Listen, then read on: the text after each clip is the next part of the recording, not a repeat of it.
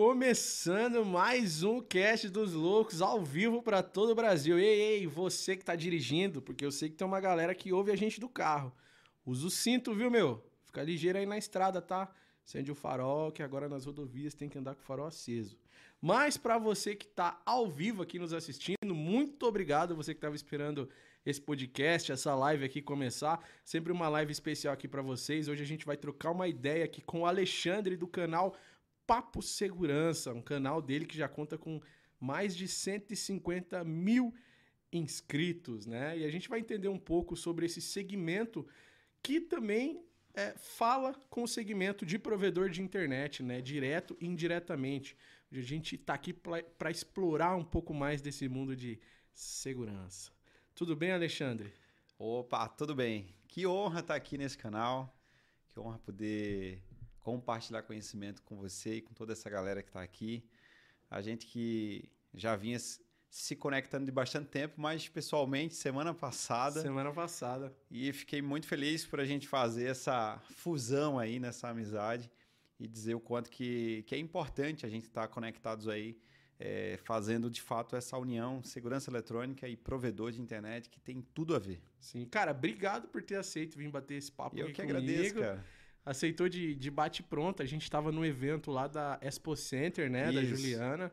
Uhum, um baita evento e obrigado por aceitar. A gente estava lá no, no, Nordeste, agora já está aqui em São Isso. Paulo. A agenda tá, tava disponível, disse, oh, agora que... Rara, né? Você é louco, se não for? Essa agenda rara sua aí é está verdade. disponível, né? Então a gente já aproveitou.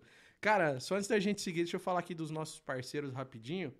É... Loucos, temos novidades aqui para vocês, né? Olha só, vocês já viram meu bonezinho? Olha quem tá com a gente aqui. Fibrasil. A Fibrasil gostou tanto do nosso podcast, gostou tanto do nosso trabalho que resolveu apoiar a Loucos da Telecom. Então, se você é provedor de internet, ou você também que não é provedor de internet, quer iniciar um provedor e quer instalar assinante sem gastar com infraestrutura, com cabo, com OLT, nada disso, você pode utilizar a rede neutra da Fibrasil. Funciona da seguinte forma: eles vão lá, monta toda a estrutura e você instala o assinante. A estrutura, quem cuida é eles e o assinante, quem cuida é você. Eles não vão saber a sua quantidade de assinante, não vão saber é, quem é o seu, a quantidade vai saber na verdade, mas não vai saber quem é o seu assinante, quem é o endereço do seu assinante, CPF, CNPJ, nada disso. Aquele cliente é exclusivamente seu. A rede neutra da Fibrasil já está sendo utilizada, inclusive pela Sky. E você, provedor de internet, também pode utilizar, tá? Para você, provedor, vou citar um exemplo. Que tinha um cliente aqui em São Paulo e ele mudou lá para Manaus, que eu sei que o pessoal da Fibrasil tem rede em Manaus. Porque você só não migra o seu cliente daqui para lá. Você pode continuar com esse cliente, porém ativar ele na rede da Fibrasil lá de Manaus. Quer saber mais? O link está aqui na descrição do vídeo, tá bom? Então vocês vão ver muito eu falando do pessoal da Fibrasil aqui rede neutra de qualidade. Certo, loucos? Outro parceiro que está com a gente aqui é o pessoal da Atos Networks. É, eles voltaram. A gente voltou com tudo aqui no podcast. O pessoal da Atos Network também voltou a apoiar aqui o nosso podcast. Bom, Atos Network é líder em A10, né? Então, se você quiser qualquer caixa da A10 no seu provedor de internet, você fala com o pessoal da Atos Networks. Tem até um textinho aqui que eu vou ler bem rapidinho para vocês. Tá bom? Ó, a Atos é líder na América Latina em soluções A10 para provedores de internet, tá? Conte com uma, com uma experiência ímpar na implantação de sistemas e dispositivos A10. Nos dias 15 e 16 agora, a Atos estará no evento EG Solintel, que acontece no que vai acontecer, né, no Hotel Blue Tree, tá bom? Premium Morumbi. O pessoal que for lá dizendo que viu a live da Loucos, terá condições especiais na compra do A10, tá bom? Então, A10 vocês já sabem que é com o time da Atos Networks, tá? A gente sempre vai falar aqui de mais equipamentos, a gente vai fazer live com o time da A10 aqui também, colocar os equipamentos na mesa e assim a gente vai. Outro parceiro que sempre está com a gente aqui é o pessoal da Fastlink Telecom com ONUs e ONTs de alto desempenho. Para você, provedor de internet, a gente tem um vídeo batendo aí, cara, 700 mega no Wi-Fi. Se você não viu o vídeo, depois você pesquisa aqui no canal da Loucos da Telecom, tá? ONUs e ONTs de alto desempenho é Fastlink Telecom. E claro, no final da live de hoje, a gente vai fazer uma brincadeira com o LTE aqui da Fastlink Telecom para vocês, para vocês atender uma ligação, para a gente vai atender uma ligação de vocês aqui e fazer o sorteio de uma camiseta. Então fica até o final, que depois eu explico também como é que funciona o LTE, tá? Expo SP, a casa tá cheia, né, galera? Vamos comemorar. Expo SP, evento gratuito para você, provedor de internet, vai ter semana que vem agora em Manaus. Eu convido você. O evento é gratuito. Você, provedor, técnico, engenheiro da área, ainda não tá, quer começar? Cara, só vai. Inclusive nos dias 2, 3 e 4 vai ter aqui em São Paulo, tá bom? O evento nacional. São três dias com sorteio, acho que de dois carros. A entrada é gratuita e se você for provedor de internet, você terá direito a participar do sorteio desses carros, tá? Então, turminha de Manaus, espero por vocês lá, certo? Esqueci de alguém, Rafa? Não, não. Se eu esqueci, eu falo depois, né? Isso aí, nossos grandes parceiros. Então vamos lá. Alexandre, cara, obrigado por mais uma vez ter aceitado vir bater esse papo aqui comigo, aqui, falar desse mundo louco. Eu que agradeço, cara. Deixa eu já te entregar um, um presente aqui da Lux oh. da Telecom, uma camiseta, alguns adesivos. Olha aí que bacana. Você fala, pô, nem colar, trabalhei, já tô, já tô recebendo um presente aqui. Que lindo, cara, ó. Os adesivinhos da Lux. O famoso aí. Fiat Uno é. com a é. escada. Eu aí. E o Guerreiro com a escada. É, cara, meio gordinho. Esse aqui eu gostei, da cara, fé. da fé. E a camisa, né, cara? Aí, ó, camisa preta é que é o que entra na, na religião, né? Só uso preto, cara. Tá é, lindo, isso cara. aí. Que e, bacana, a, da, e a da galera vai ser a branca que eu vou mandar aqui no final Olha da que live. Top. É. Tem que ligar pra, pra cá pra ganhar a camisa? Ligar. Só que a gente vai divulgar o um número mais, pra, mais pro finalzinho só. Boa, show de bola. Tem uma galera que já tem, né? Quem participou das outras lives já tem. Só que não liga agora. tem que ligar só no finalzinho. Vamos deixar aqui, falar. cara. Obrigado pelo presente aí, tá? Muito que bacana. Isso. Que isso. Alexandre, quero começar perguntando, cara. Quanto tempo que você tá nesse mundo louco também que é a segurança, velho. E como é que surgiu essa ideia de criar um canal no YouTube? Boa. Duas ótimas perguntas aí. Primeiro, já estou na segurança eletrônica desde 2001, né? Fiz a minha formação pelo Senai, 1999, 2000 e 2001. Meu primeiro emprego foi numa empresa de segurança eletrônica. Juro, não escolhi a segurança eletrônica. Na verdade, ela que me escolheu. É, essa primeira empresa que trabalhei, passei quatro anos e meio.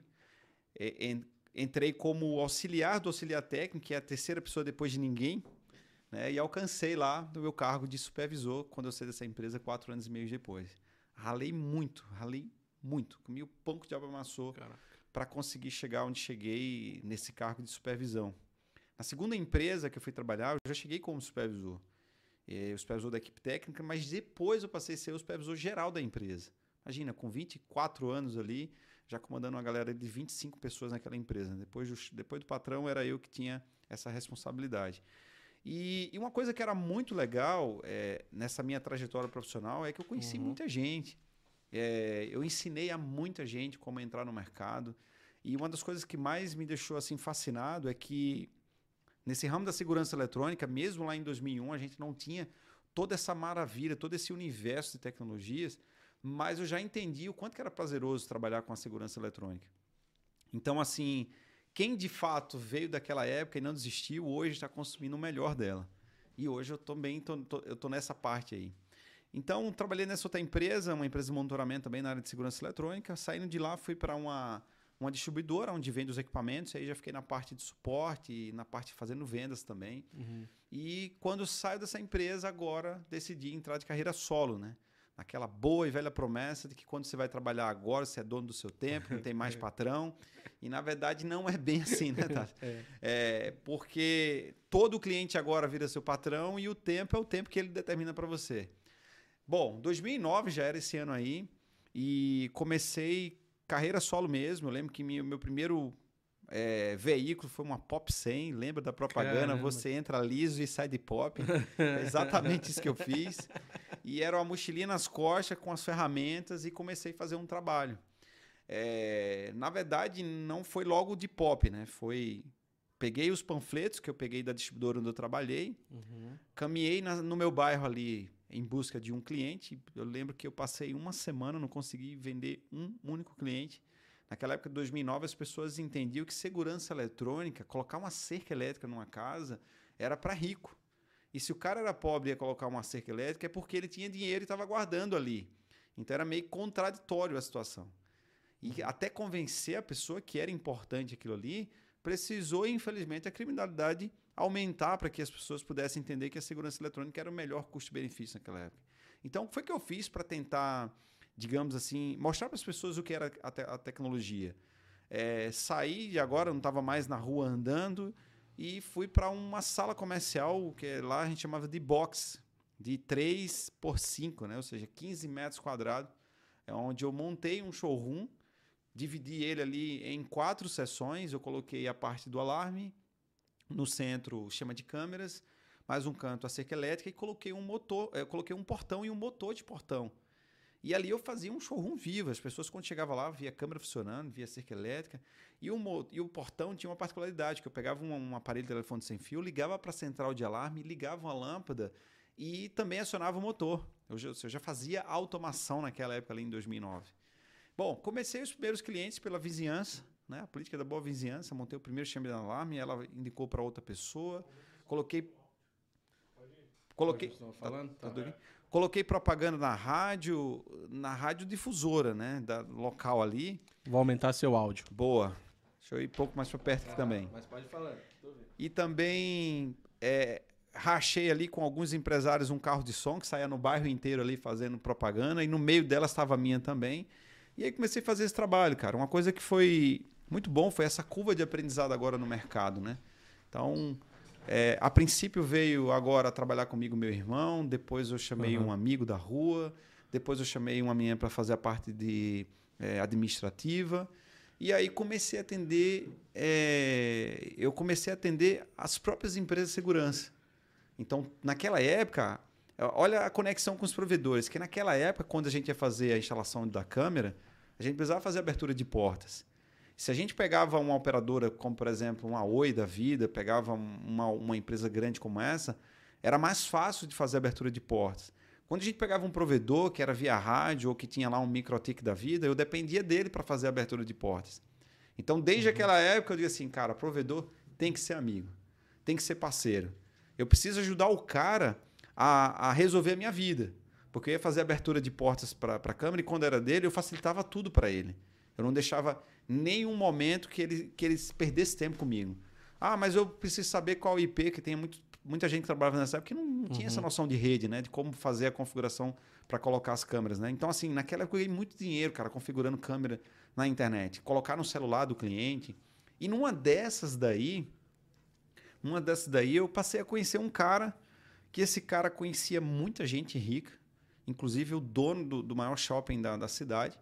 E ele me levou para fazer o serviço nesse shopping, né? E o meu desafio era, ele tinha três centrais de monitoramento dentro do shopping, que monitorava algo em torno de 330 câmeras, e eu tinha que unir essas três centrais de monitoramento. E para mim fazer, e para eu fazer essa, essa unificação, não dava para fazer fisicamente. Pegar o cabo da câmera daqui e arrastar para uma única central e levar tudo para lá. Até porque as 330 câmeras era tudo via cabo coaxial. Então imagina, como é que eu ia fazer isso? Ou eu tinha que matar as outras centrais e, e, passar novos cabeamentos, que o custo seria lá em cima, ou de fazer o que, mais uma vez, eu precisei de um provedor. A gente fez uma conexão LAN to LAN em todas as, as centrais via fibra ótica. Olha, eu estou falando isso aí de 2011, mais ou menos. Caramba! E além disso, ainda fiz uma, uma, uma, A gente ainda botou um ponto de fibra ótica na sala do dono também. Porque uhum. agora, imagina o tráfego disso daí. Né? 330 câmeras para fazer esse gerenciamento. Isso uhum. tudo via rede, mesmo sendo via rede, mas eu tenho um throughput muito alto ali. Então eu tinha que, de fato, ter uma rede que me desse essa, essa, essa possibilidade. Eu, se eu for trabalhar no cabo de rede, talvez um CAT6 com uma estrutura de 1 GB, talvez eu conseguisse ter um resultado melhor. Mas, cara, a gente está falando de, de 2011, 2012, o máximo ali. Então era muito caro tudo isso daí. Bom, fiz esse serviço no shopping. Numa dessas de fazer abertura num cliente, acabei indo num, num cliente que era, era, ele era conselheiro do Tribunal de Contas da cidade. E daí, cara, quando você vai para um cliente grande, ele te leva para outro grande. E aí ele falou assim: você presta serviço para quem? Eu falei, cara, presta serviço para o maior shopping daqui da cidade. Ele, poxa, vou levar você no Tribunal de Contas. Do Tribunal de Contas, e aí começou, cara. E chegou uma hora que eu estava atendendo os maiores clientes da minha cidade, João Pessoa, na Paraíba. Os maiores. Os maiores clientes. Em 2014, finalzinho de 2014, eu estava atendendo já uma rede de supermercados. E nessa rede de supermercado teve um arrombamento nesse supermercado. E o dono foi lá somente para dizer que a culpa tinha sido minha.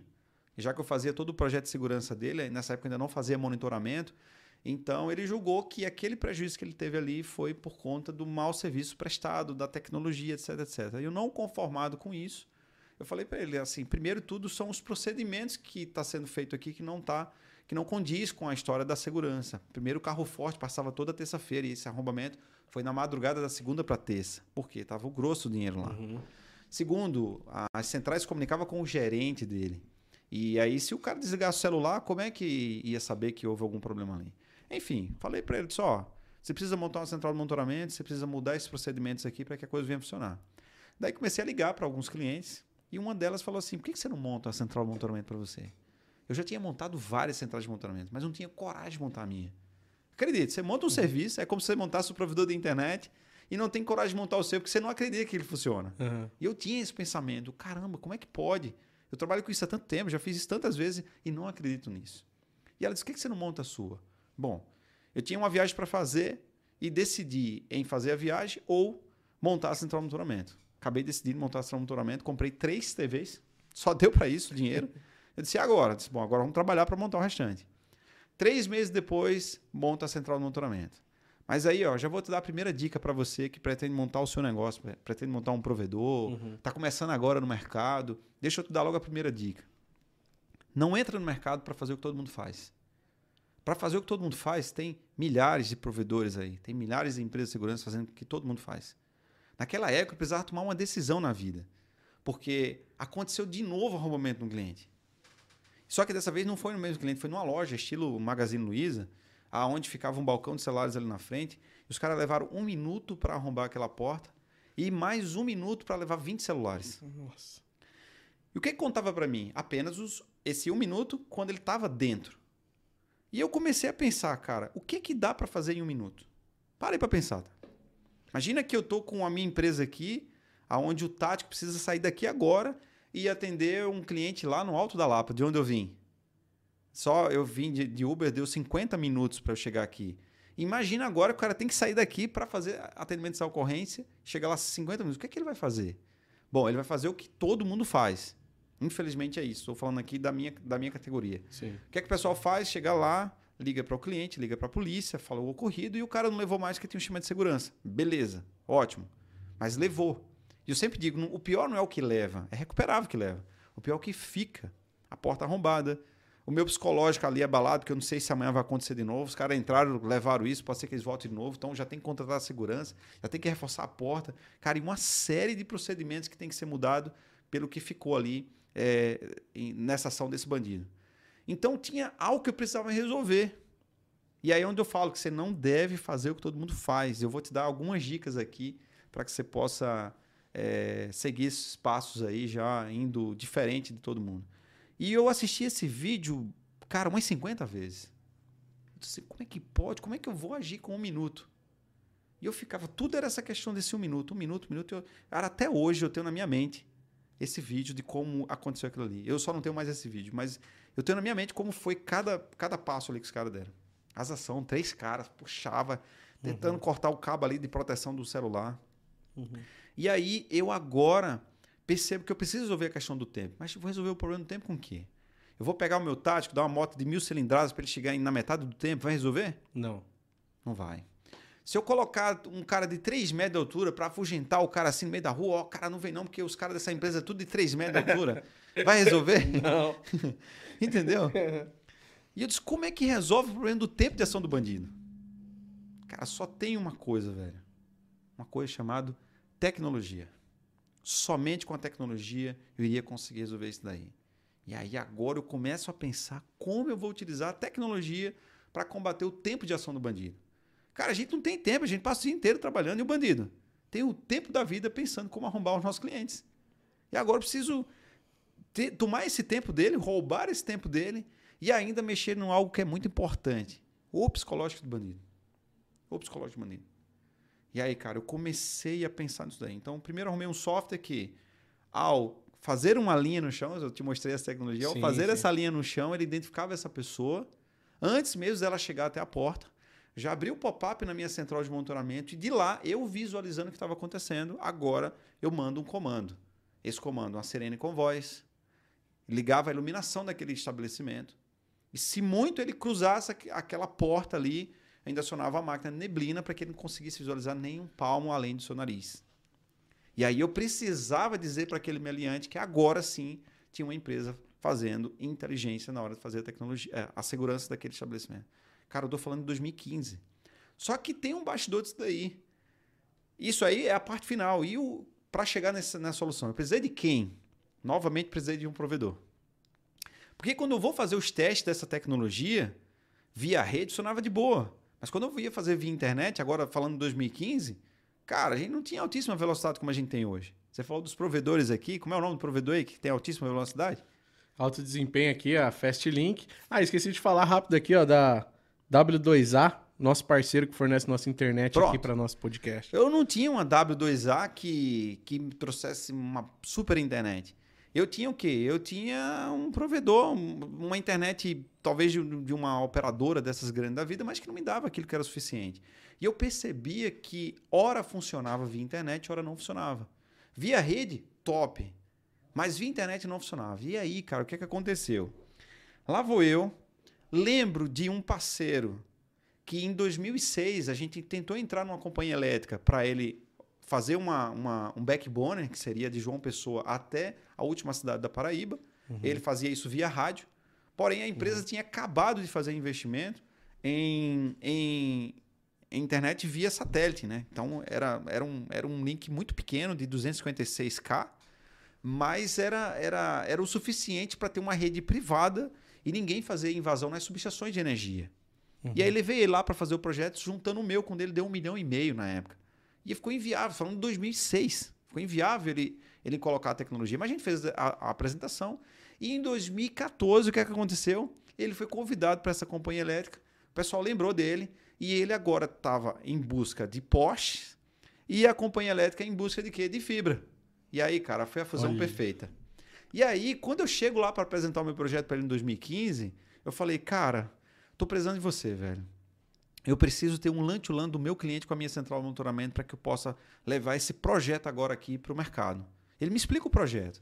Quando eu expliquei que agora eu iria trabalhar com a tecnologia a favor da segurança e que agora, antes do bandido agir, eu já estaria fazendo ações, o cara ficou apaixonado por isso daí. Disse, cara, vamos fazer o lantulan. Eu disse, quanto é? Ele disse, olha, é mil reais o lantulan para cada cliente que eu cobro aqui. Mas para você, em gratidão, em gratidão a tudo que você fez lá atrás comigo, eu vou fazer por 200 reais. Caramba! Eu, caramba. Cara, eu quase chorei na hora assim.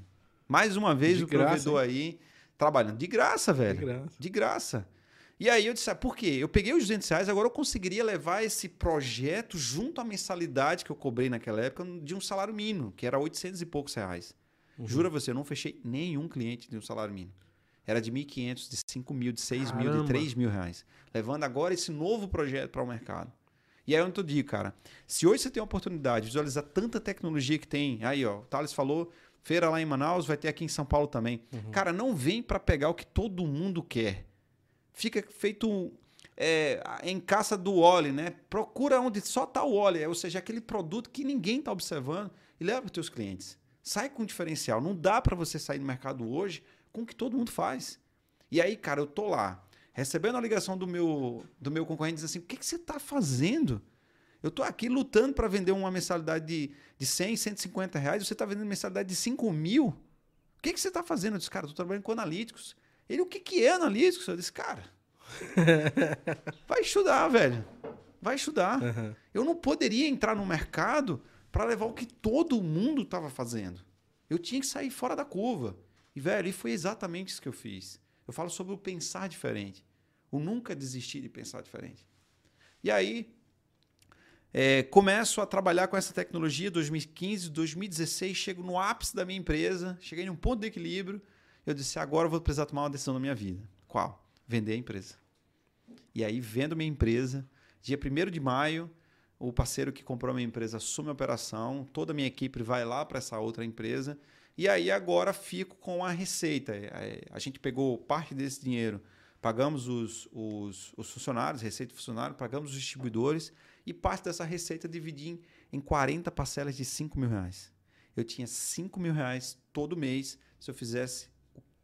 Até sem fazer nada eu ia receber 5 mil. João Pessoa, o custo de vida ainda é muito baixo. E 5 mil reais é, ainda hoje é uma boa grana. Uhum. Mas imagina, agora eu estou em 2016 com essa grana ali, sem precisar fazer nada. Uhum. Bom, 2016 ainda, vou para um congresso. O congresso deveria ser, eu na minha cabeça era em agosto, eu fui em agosto, na verdade o congresso era em setembro, ou era no mês seguinte, eu fui somente um mês antes. Só que aí, nesse um mês antes, faltava três dias para eu fazer um cartão de visita para ir para o congresso. Como é que faz um cartão de visita daquele stop, é, é, com verniz, não sei o quê? Eu disse, cara, não dá tempo. Eu já tinha feito vários cursos de design e eu fiz um cartão, uma imagem, só que eu agora é, automatizei essa imagem. Quando você clicava no ícone, você ia para uma rede social. E fui para o evento, o evento não aconteceu, volto num sábado de chuva, meu Deus, por que, que eu vim para esse evento um mês antes? Nem aconteceu o evento. Nem aconteceu o evento. Mas na segunda-feira, eu vou conversar com o meu advogado, meu pai precisava resolver um assunto com ele, e quando eu mostro para o advogado isso daí, ele ficou maluco, ele disse, cara, você criou algo que não existe. Eu disse, como assim? Ele disse, você criou um cartão interativo, não sei o quê. Velho, dali de fato eu tinha criado o cartão digital interativo chamado It's Card. Até então, hoje os cartãozinhos que você receber aí, aquele PDF que você clica e vai para alguma rede social, foi eu que inventei isso aí em 2016, velho. Que loucura, velho. E eu não queria mais saber de um negócio chamado segurança eletrônica. E aí começa um novo ciclo. Isso foi em agosto. Em dezembro a gente lança o It's Card para o Brasil. Daí a gente já faz entrevista aqui em São Paulo, já começa a rodar o Brasil inteiro. E em 2017 a gente é acelerado pelo Senai, pela Inovativa Brasil. Cara, a gente vira estrela do negócio, cara. Andando com essa solução que até então não sabia que era uma startup, e aí virou uma startup. Startup é aquilo que você faz que é único. Ninguém uhum. mais faz. Se começa, o pessoal começar a fazer, já deixa de ser essa exclusividade. Bom, enfim, chego agora no mês de novembro, vou para uma viagem internacional agora para é, o Web Summit, o maior evento de startup do mundo em Lisboa, em Portugal. Passo 25 dias lá, volto para o Brasil e ainda venho direto para um evento aqui em São Paulo. O evento do Fórum Lançamento em 2017. Vou para esse evento meio que sem querer ir, porque eu já estava fora de casa há 25 dias e mais um evento para ir.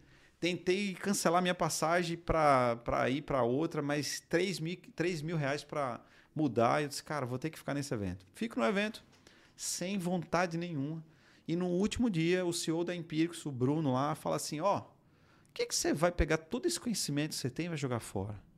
Por que você não transforma isso em conteúdos e transforma a vida das pessoas? Por que você não pega esse seu conhecimento e começa agora a ter uma autoridade nesse assunto para que você possa alcançar mais gente? E, cara, e era ele falando para 5 mil pessoas e parecia que eu tinha compartilhado isso com Deus e Deus tinha falado com o cara e o cara estava falando comigo. Eu disse assim: você falou minha história para ele? eu fiquei me questionando assim, cara, que não pode. O cara falava como se estivesse falando para mim. E aí o que aconteceu? Saio de lá, eu já tinha meio que emplacado essa história de papo segurança, mas nada oficial. E eu disse, cara, agora eu, sim eu vou fazer esse canal do Papo Segurança, vou emplacar isso daí. Isso foi dia 30 de novembro. Dia 19 de janeiro de 2018, eu subo o primeiro vídeo para o canal do YouTube. Primeiro, mas foi eu que fiz no banheiro da minha casa de 3 por 2 ou de 2 por 1 3 por 2 meu Deus, era um sonho. De 2 por 1 quem tivesse fobia não entrasse lá. A mesa, eu mandei fazer uma mesa, eu mandei fazer de um metro, só que o estúdio não tinha um metro, ele tinha menos de um metro dentro. A mesa tem que ficar meio de, de lado assim, uhum. para eu poder fazer a gravação. Eu fiz tudo, eu gravei, eu editei, é, usei o chroma key, utilizei um tecido azul como esse assim, e daí fiz um chroma, porque era tão estreitinho, ia ficar um L, ia ficar feio a imagem. E com o Chrome eu poderia alargar essa imagem. Mas, uhum. cara, é horrível. Dá para ver esse vídeo lá. E eu, quando eu faço o vídeo, a sede era tão grande de compartilhar conhecimento que eu digo assim: olha, gente, daqui para. Eu estava falando sobre um aplicativo e uma central de alarme. Uhum. Eu disse: ó, daqui para frente é só seguir os passos do manual aqui e, cara, você segue agora, né? Eu pensei, né? Como as pessoas leem manual, né? Não é assim no claro, provedor, né? Claro, todo mundo lê manual. Como as pessoas leem manual, então eu digo, daqui para frente, meu vídeo vai ser uma porcaria, né? Eu pensei, cara, que, que bobagem eu fiz de ter subido o vídeo pro canal e ter dito para as pessoas, né, ler o manual, né? Eles vão ler e não vai ter, o vídeo não vai ter sucesso. Bom, isso era janeiro.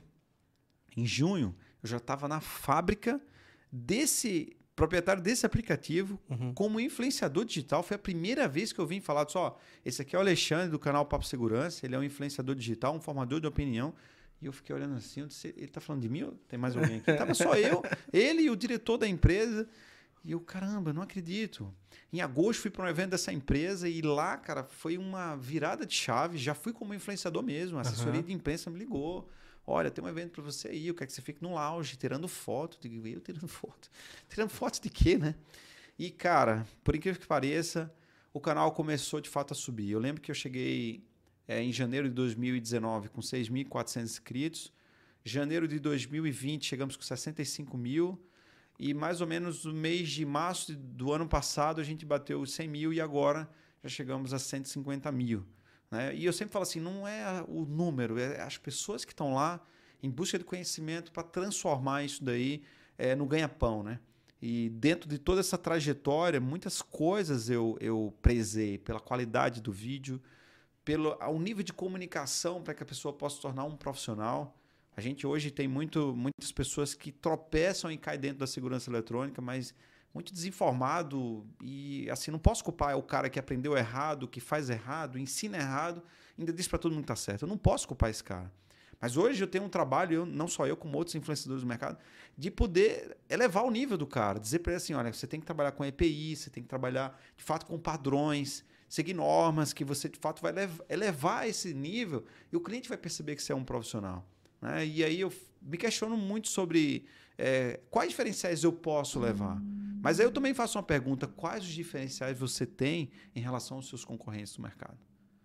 Porque se eu disser assim, cara, aqui nessa cidade aqui estamos em. É Carapicuíba. Carapicuíba. Deve ter o ranking das 10 melhores empresas de segurança eletrônica. Deve ter o ranking das 10 melhores empresas provedores de internet. Tá. Qual é a posição que você está? O que, que você faz diferente para você estar tá nessa posição? O que, que você faz diferente em que nenhum deles faz igual a você? Eu digo, é, diferencial é aquilo que você tem, que o seu concorrente não tem, mas que o seu cliente percebe, ele entende que você de fato tem um diferencial. E aí é onde o bicho pega, né? É onde muitas pessoas não têm tempo para parar para pensar. E olha, para montar aquela central de monitoramento que eu passei três meses, mas sabe, foi três meses só para botar equipamento no lugar? Não, cara. Era que eu trabalhava durante o dia, chegava em casa, entre 8 e 10 horas da noite e eu ainda fazia um terceiro tempo com o meu gerente comercial. a gente parava de, de, planejar tudo ali volta de 1 a 2 horas da manhã, para no outro dia, de 8 horas, tá de novo na empresa.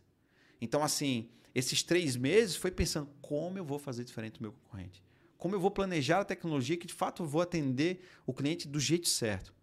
Juro, teve um cliente que eu não consegui fechar e aí depois que eu vim entender a solução dele, de fato eu ainda não estava preparado para isso. Mas o primeiro dia ele não conseguiu entrar na, na, garagem do prédio lá onde era a minha empresa.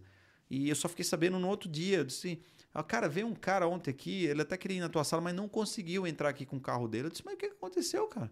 Sim, então, cara, era uma Ferrari, não conseguiu descer aqui. Olha o nível de cliente que eu tinha, cara.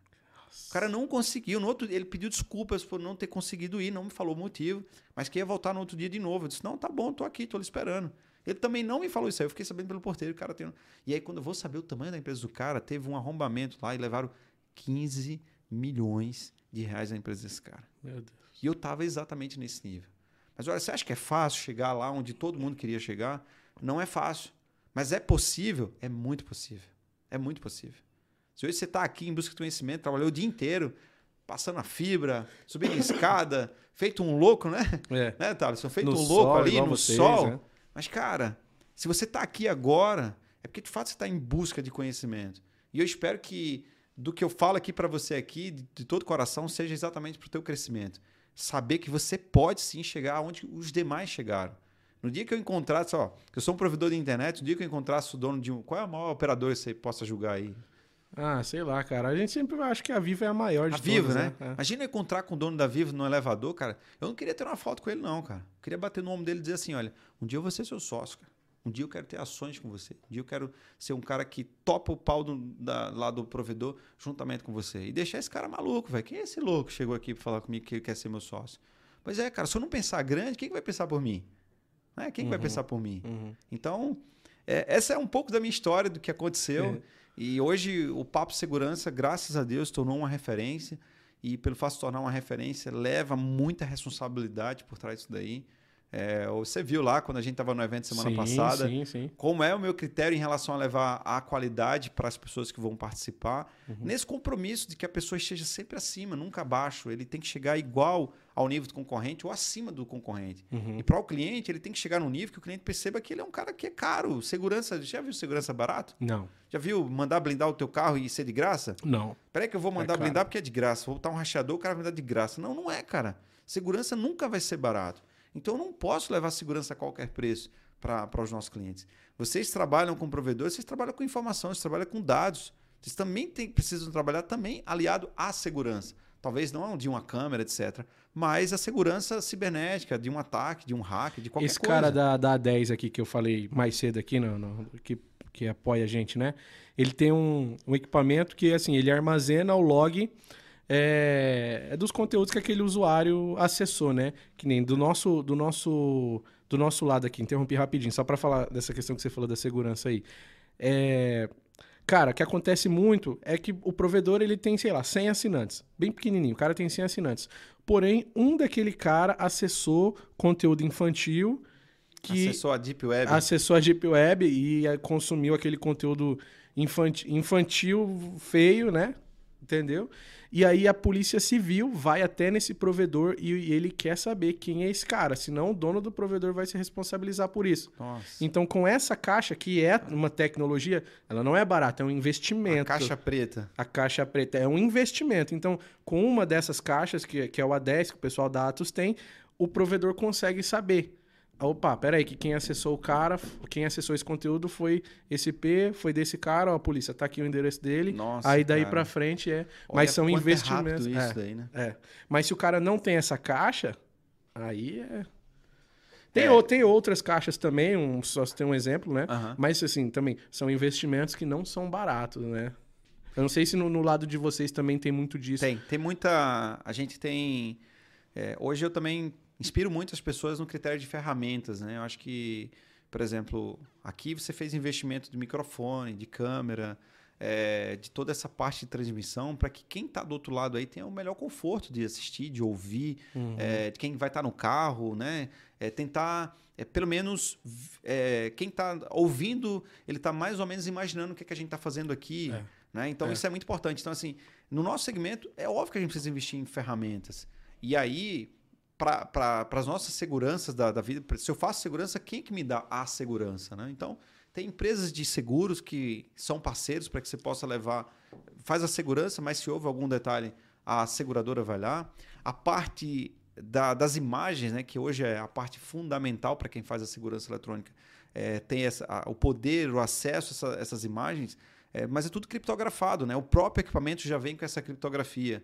Ah, Alexandre, mas e aí, se, e se eu perder essa gravação, se houver algum acidente, como é que é feito é, a busca dessa imagem? Né? Então, assim, é, tem a lei que, que, que acoberta o direito de imagem, do uso de imagem, e que a gente usa da seguinte forma, por exemplo, se hoje você tem uma câmera aqui na sua casa e houve um acidente aqui na frente, não é qualquer pessoa que tem que vir aqui e dizer assim, eu quero a imagem.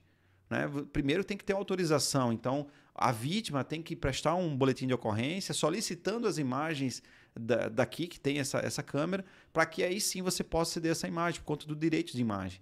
Acha, mas se eu estou numa rua e, e tem uma câmera lá me filmando lá, bom, teoricamente, nesse ambiente tem que estar avisado que você está sendo filmado. Aquele famoso sorria, você está sendo filmado.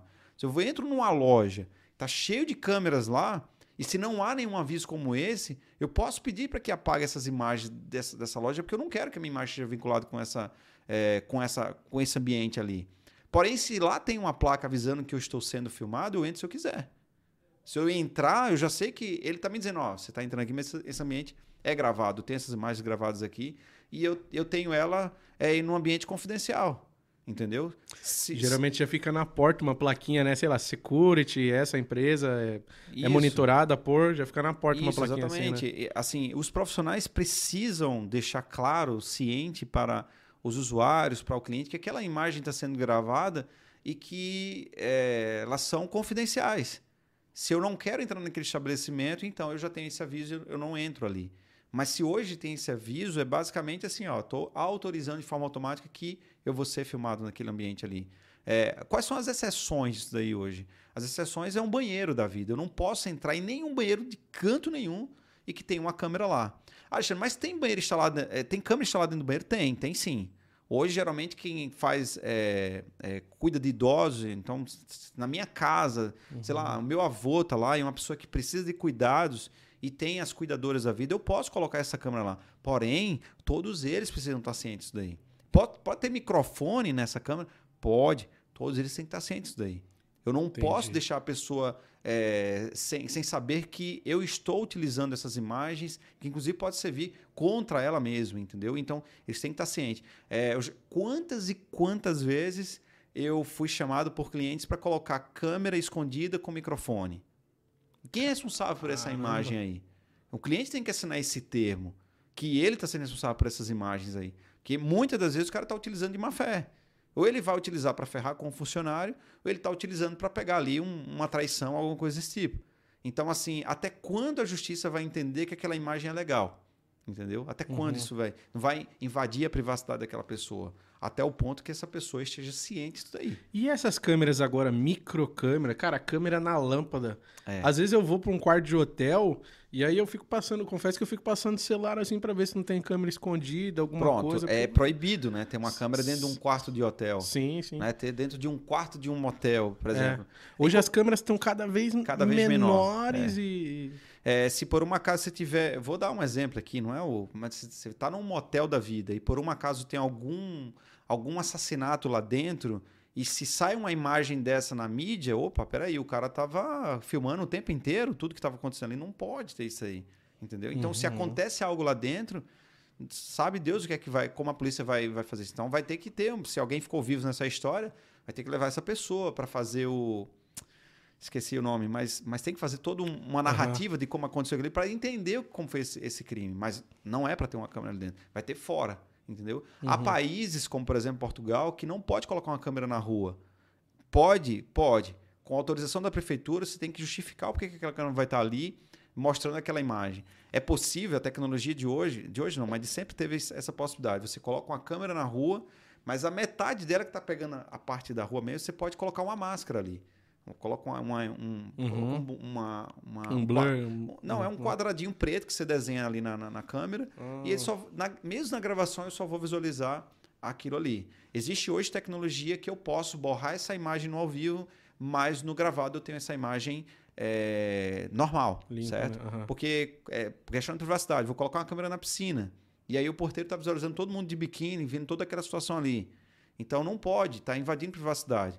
Com essa tecnologia, a imagem para o porteiro vai ficar borrada, porém, nas gravações eu vou ter ela é, normal, a câmera normal, nítida, né? Uhum. E aí quem tem acesso daí? As pessoas autorizadas para isso, o síndico, o administrador, etc, né?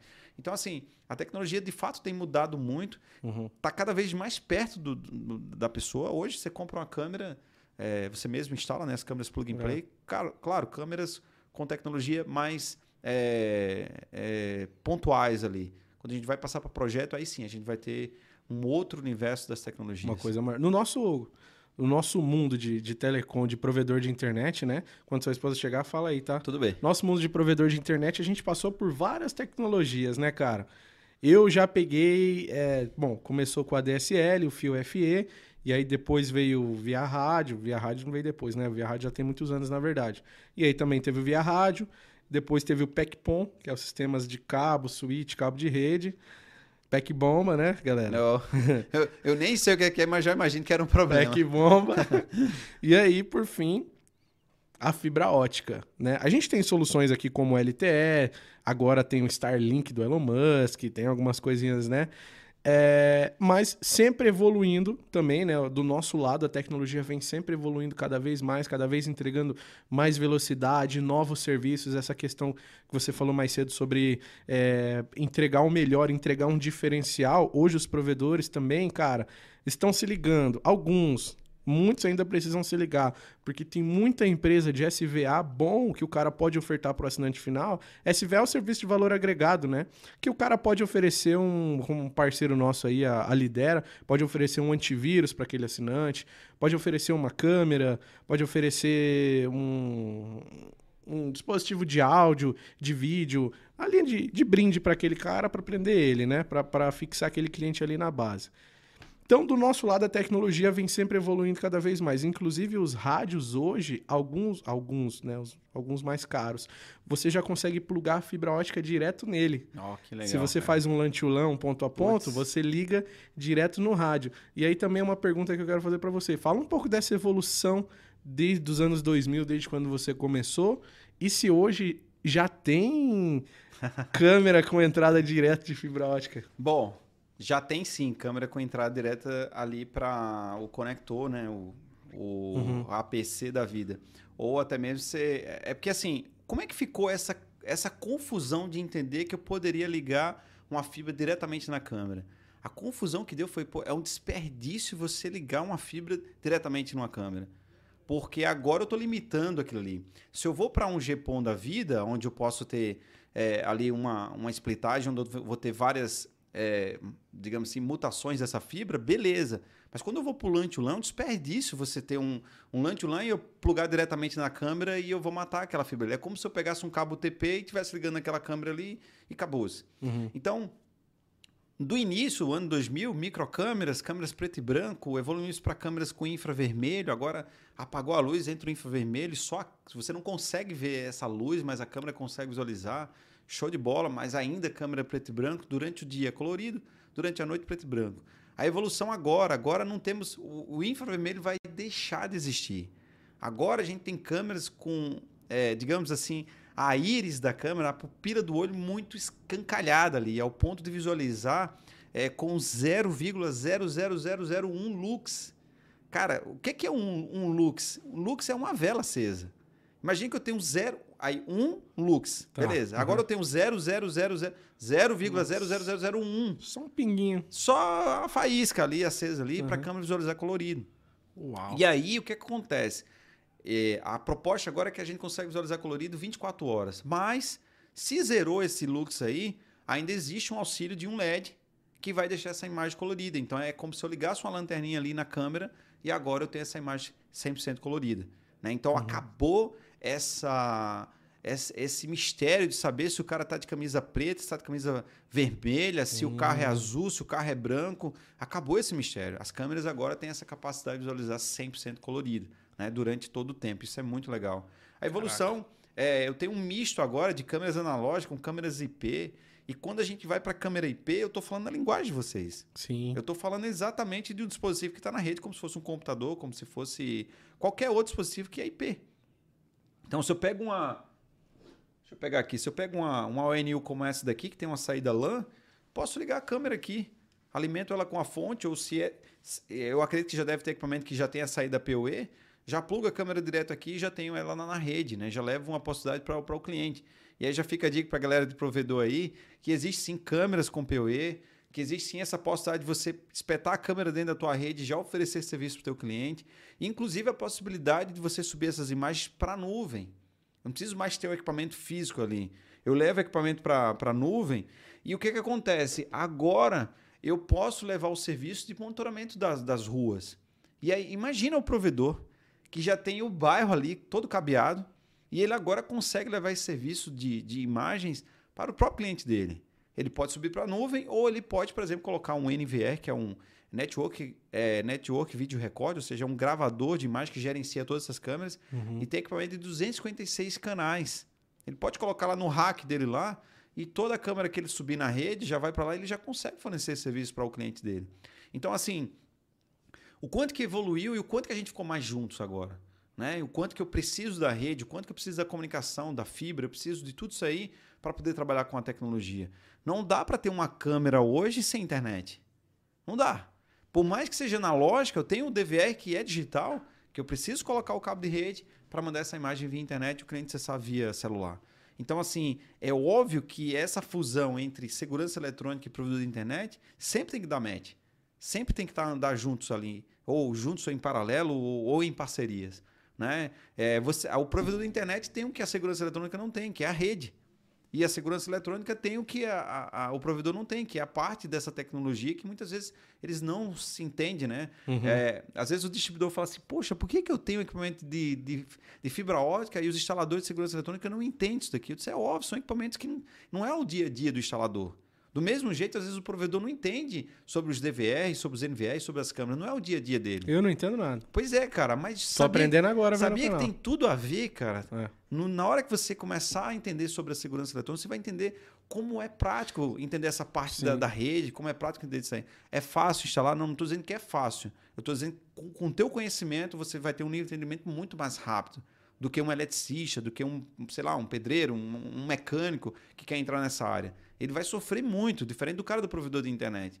Tudo bem, eu que trabalho com a segurança eletrônica, para entender sobre o provedor, também preciso entender sobre rede, preciso entender sobre fibra, como é que eu faço cálculo de banda, como é que eu entendo sobre aquela parafernália toda. Mas beleza, nós temos a parte difícil. Uhum. E a gente só precisa nos unir para que a gente possa fazer o que a coisa é, o que funcione de, ambas as partes. Eu preciso da rede, você precisa da segurança. Então, vamos fazer essa fusão aí. Pô, e vocês, a gente falou inclusive isso no privado aí, né? Vocês estão no sonho dos provedores de internet, que são os condomínios, Opa. que são os prédios, são, sei lá, cara, CDHUs, principalmente condomínio, né? Você sabe que eu acho que você falou de uma coisa importante e que eu não sabia que vocês tinham esse sonho das entradas no condomínio. E de fato, hoje, a galera da segurança eletrônica leva a segurança para um condomínio e eu, às vezes o pessoal da segurança eletrônica não consegue ir mais além por falta de conhecimento na parte de rede. Olha mesmo. Eu, se, eu, se eu domino essa parte fibra ótica da área de segurança eletrônica, eu consigo levar IPTV, eu consigo levar internet, consigo levar interfonia, consigo levar telefonia, consigo levar segurança. Se eu domino isso daí, eu consigo entrar no condomínio e levar tudo isso. Se eu não domino, eu faço o quê? Parceria com o provedor. O provedor monta toda a estrutura, mas eu fico limitado a fazer só a parte de segurança eletrônica. Às vezes o provedor também fica limitado só levar só aquilo que compromete o que ele faz. Onde ele poderia também ampliar uhum. telefonia, interfonia, ele poderia levar controle de acesso.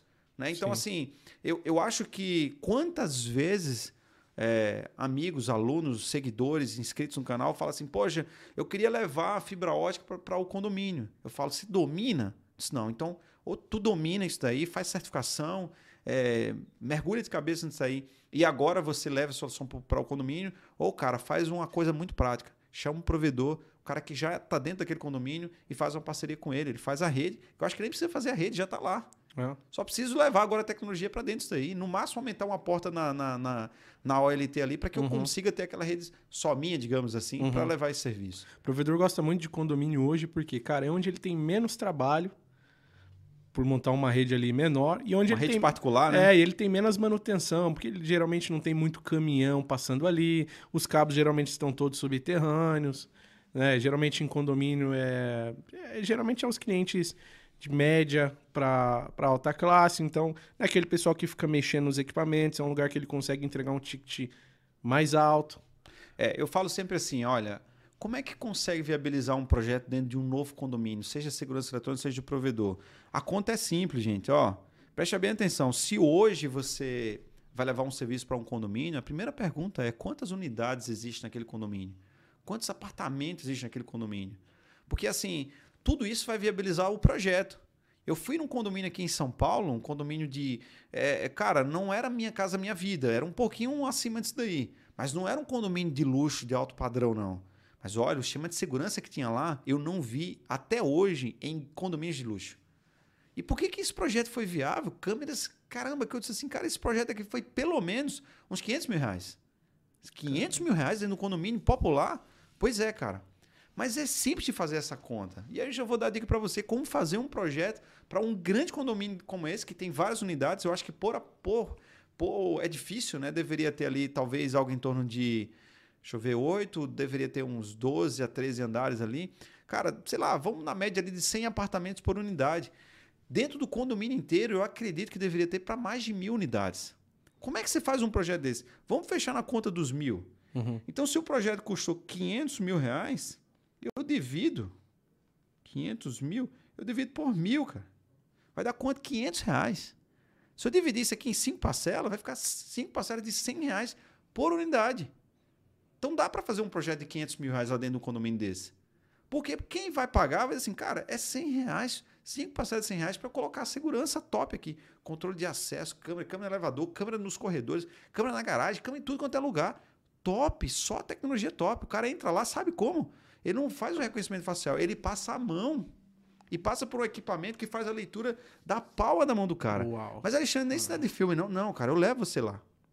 Ali em Alphaville. Mas era, em, era Alphaville, mas não era no condomínio de alto É, padrão. que você falou família. É, mas juro, não era um condomínio de alto padrão, mesmo Aham. sendo em Alphaville. Você passa Aí mão. só o morador compra. Entendeu? sistema. E aí, como é, que é como é que é viabilizado um projeto como esse? Do mesmo jeito, se o provedor chegar lá num condomínio desse, assim, ele tem que fazer a conta desse jeito. Cara, tem mil unidades? Espera aí.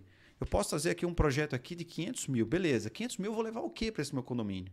Eu vou levar uma infinidade de coisas. E aí ainda tem outra dica, cara. Se você consegue fazer um projeto que vai dar 100 reais na mensalidade, faça um outro projeto mais top ainda, que aumente, por exemplo, 30 reais a mais. Ó, gente, eu tenho um projeto básico que vai atender vocês aqui, custa 100 reais. Mas eu tenho um projeto top que vai botar tudo que vocês queriam por 30 reais a mais. Vocês querem o de 100, 5 parcelas de 100 ou 5 parcelas de 130? Você compraria qual, Thales? 130. Pô, é 30 reais a mais. Só que faz a conta inversa agora. Ó, é simples, gente, ó. Ó quanto aumentou esse projeto aí. 30 reais a mais. Eu vou pegar aqui, ó, 130 vezes 5 vezes mil. Olha quanto foi o projeto agora, para 650 mil. 650 mil. Eu aumentei 150 mil só com 30 reais a mais na conversa aqui. Tô enganando o cliente? Não, Não. tô, cara. Tô falando a verdade. Ele vai pagar só aquilo mesmo. Entendeu? Uhum. Então é aí aonde você começa a visualizar as possibilidades. Porque tem muita gente que não sabe cobrar pelo serviço, tem medo de cobrar pelo serviço, não sabe o caminho de como chegar nesse número e muitas vezes o cara apresenta de forma errada. Eu vou chegar agora no condomínio e vou dizer assim: olha, gente, o projeto para a gente colocar aqui internet em todo o condomínio vai ficar 650 mil reais. Sei lá como o morador seria aceitar um projeto desse, 650 mil reais. Não. Mas tá se eu digo assim: olha, vai ficar cinco parcelas de 130 reais, agora, cada unidade, Agora ficou melhor. Agora soa ficou... diferente, né? Aham. E aí, cara, muda todo o jogo. Então, assim, eu acho que tem muita sinergia. Provedor e segurança eletrônica, ambos podem andar juntos, ambos, ambos podem amplificar de fato toda. Chegou. Chegou. Ô, ambos Rafa, de fato podem. para a esposa dele lá. Ambos de fato assim? podem amplificar essa parceria e levar o que tem de melhor tecnologia. Você falou assim, pô, Alexandre, fiquei surpreso quando você falou da linha, né? Da, da linha que, o que a pessoa passa, é, né? É. é, você tem um vídeo, né? Que inclusive foi uma das lives que você fez. Cara, tem uma linha na câmera, né? Óbvio, não é ao vivo ali, mas na câmera o cara tem uma linha que se ele ultrapassa aquela linha, já dispara um alarme. Bom, imagina aí você que está nos ouvindo, tá? Imagina a seguinte coisa: imagina uma rua aonde a câmera tem inteligência artificial ao ponto de, se é, passar um carro, ela sabe que é um carro, mas ela ignora essa informação desse carro. Porque eu programei para ela dizendo assim: olha, se passar uma pessoa aqui, eu quero que você gere um alerta. Então passa um carro para cima, passa um carro para baixo, mas quando passa uma pessoa, o que, é que ele faz? Ele gera um alerta. Agora, que alerta é esse? Imagina que numa garagem, num condomínio, só pode passar o quê? Carro ou moto. Uhum. Então a câmera vai olhar e diz assim, tá passando um carro, tá passando uma moto. Mas na hora que passar um pedestre, que não é o portão que ele deve passar ali, a câmera gera um alerta. Ó, abre uma câmera pro porteiro, toca um sinal ali para ele e olha assim, ô, gente, tem alguém passando a pé aqui. Nessa hora ele já vai criar uma ação. Fecha uma outra tela, fecha um outro portão, toca uma sirene lá naquele ambiente ali, Uhum. impedindo isso. Eu estou dando um exemplo. Mas pode ser utilizado de várias formas. Para a situação que eu estava utilizando lá atrás, em 2015, era se a pessoa cruzasse essa linha antes de chegar na loja, eu já recebia essa notificação. E ao visualizar o que está acontecendo ali, aquela pessoa, imagina, a pessoa chegou e encoxou na porta, beleza, eu já estou vendo. Eu estou via Lantulan, estou em tempo real. Agora eu quero criar uma ação, eu vou ligar uma lâmpada. Pá, liguei a lâmpada. A pessoa, no mínimo que ela vai perceber é que, putz, Estão me vendo. já estão me vendo aqui. Se essa pessoa faz uma tentativa de um arrombamento ali, já ligo a sirene. Se ela continua, eu ligo a máquina de neblina lá dentro. Se ele mesmo que ele consiga abrir a porta, quando chegar não vai chegar nada. E aí é onde eu utilizo a tecnologia dos analíticos para poder dar vida e ganhar no tempo, tirar o tempo de ação do bandido. Né? Então, assim, quanta evolução houve? Hoje a gente consegue entrar no estabelecimento através do reconhecimento facial. Mas, poxa, reconhecimento facial é, cara. Menos de um segundo você já pode ser reconhecido. Ali tem um algoritmo por trás, tem duas câmeras fazendo triangulação. Ele está fazendo. É, imagina aí, você que está ouvindo aí, imagina a medição do olho para o nariz, do olho para a orelha, do olho para a boca. Ele faz toda essa medição em fração de milissegundos para que possa identificar se é o Thales ou não. Olha mesmo, se você está numa lista. Se você está numa lista é, de autorizados, cara, automaticamente o portão abre e você entra no seu condomínio. Se você está numa lista de não autorizado, ou se você não está cadastrado, porque tem, são dois tipos de, de, pessoas, o não autorizado, eu não estou autorizado a entrar no condomínio. Então, por mais que eu esteja cadastrado, mas eu não estou autorizado. Ou você, de fato, não está cadastrado. Então, o porteiro, ou a portaria remota, quem for, uhum. faz o seu cadastro ali. É, já tem tecnologia hoje que faz a captura do OCR, pega as informações da, da, da habilitação, já joga para dentro do software, liga para alguém, está autorizado, tá, automaticamente já faz a abertura. Né? Eu posso entrar hoje no condomínio de várias formas. Eu posso entrar via QR Code. Ou você é o, você é o morador, me manda um convite para eu vir para sua, sua casa. Preciso falar com o porteiro. Eu chego lá, aponto o QR Code para o equipamento. Já fiz isso num prédio. Boa. Teve algum emprego? Nenhum problema. Né? Chegou, apontou o QR Code, já entrou, ninguém vai te questionar. Ei, você, vai para onde? Não, ninguém. Porque o, o morador já te autorizou para isso. Ou até mesmo você pode, remotamente, você pode mandar uma foto para ele e quando chega lá, via reconhecimento facial, você entrar do mesmo jeito naquele estabelecimento.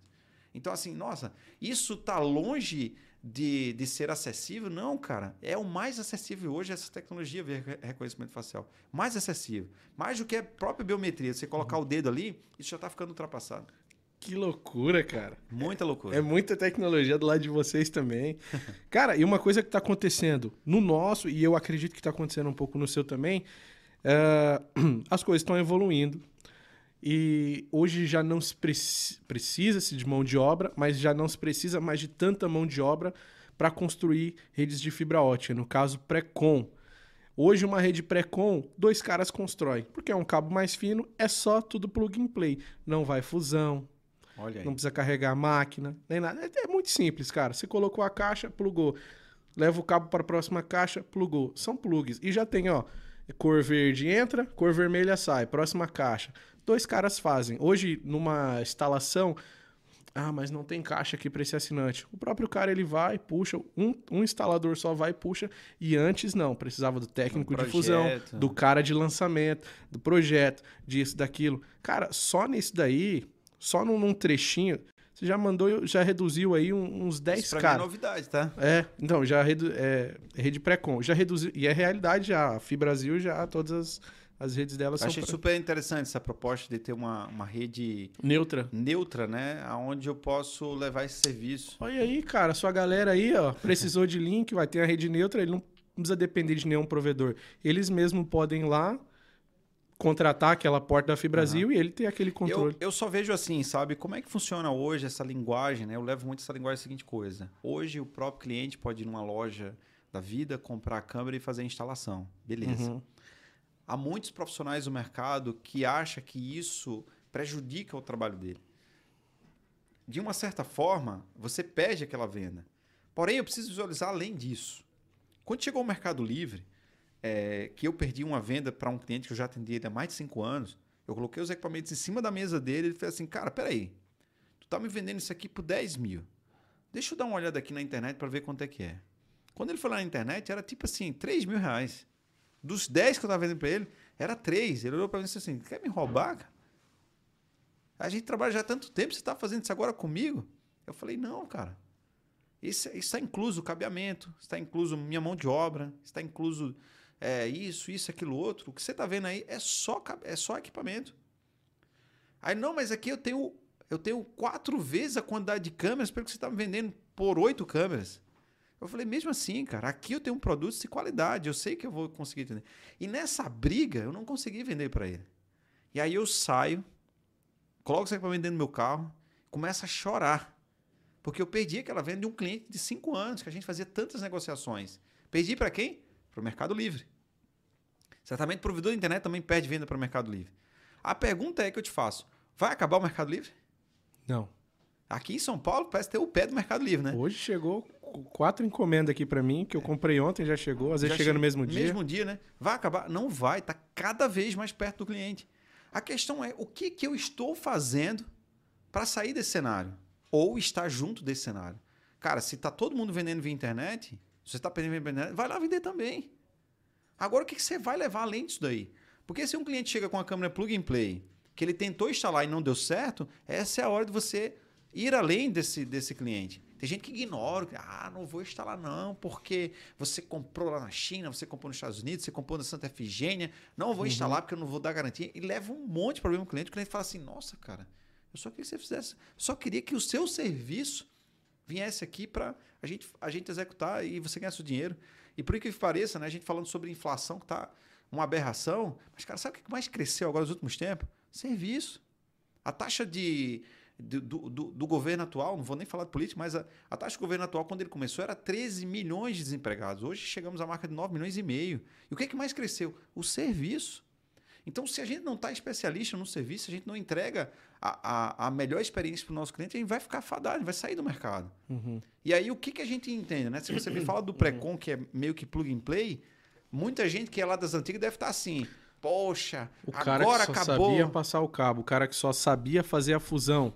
Cara, a empresa não vai precisar mais desse cara. Não vai mais precisar. Se ele não estudar, entender como é que funciona uma rede desbalanceada, porque a splitagem já começa a ser diferente. Sim. Tem a splitagem balanceada e desbalanceada, que é um cálculo mais doido ainda. Uhum. E aí, se o cara não para, não tira uma semana, tem muito conteúdo na internet, que se ele parar, ele já, já, já evolui para um próximo passo. Mas se ele não tira essa semana, se ele não pensa em evoluir, esse cara já era no mercado. É, você falou assim, na segurança eletrônica também tem essa parada Isso que eu ia perguntar. É, principalmente para eu vejo muita portaria eletrônica hoje. Sim, eu fui sim. num condomínio de um amigo que não tinha ninguém, não tinha segurança nem nada. E justamente é que você portaria falou. remota, né? 100% então, remoto. É, o que que acontece? Tem um antes disso aí, o chama de alarme, que passava o cabo para ligar o sensor, o cabo para ligar a central. Cara, hoje o sistema de alarme é, a tecnologia evoluiu tanto que a gente tem comunicação do sistema de alarme sem fio que chega a 2 km de distância. Imagina, eu coloco a central aqui dentro da casa e cinco casas para baixo, cinco casas para cima, eu consigo colocar sensores sem fio, sem nada.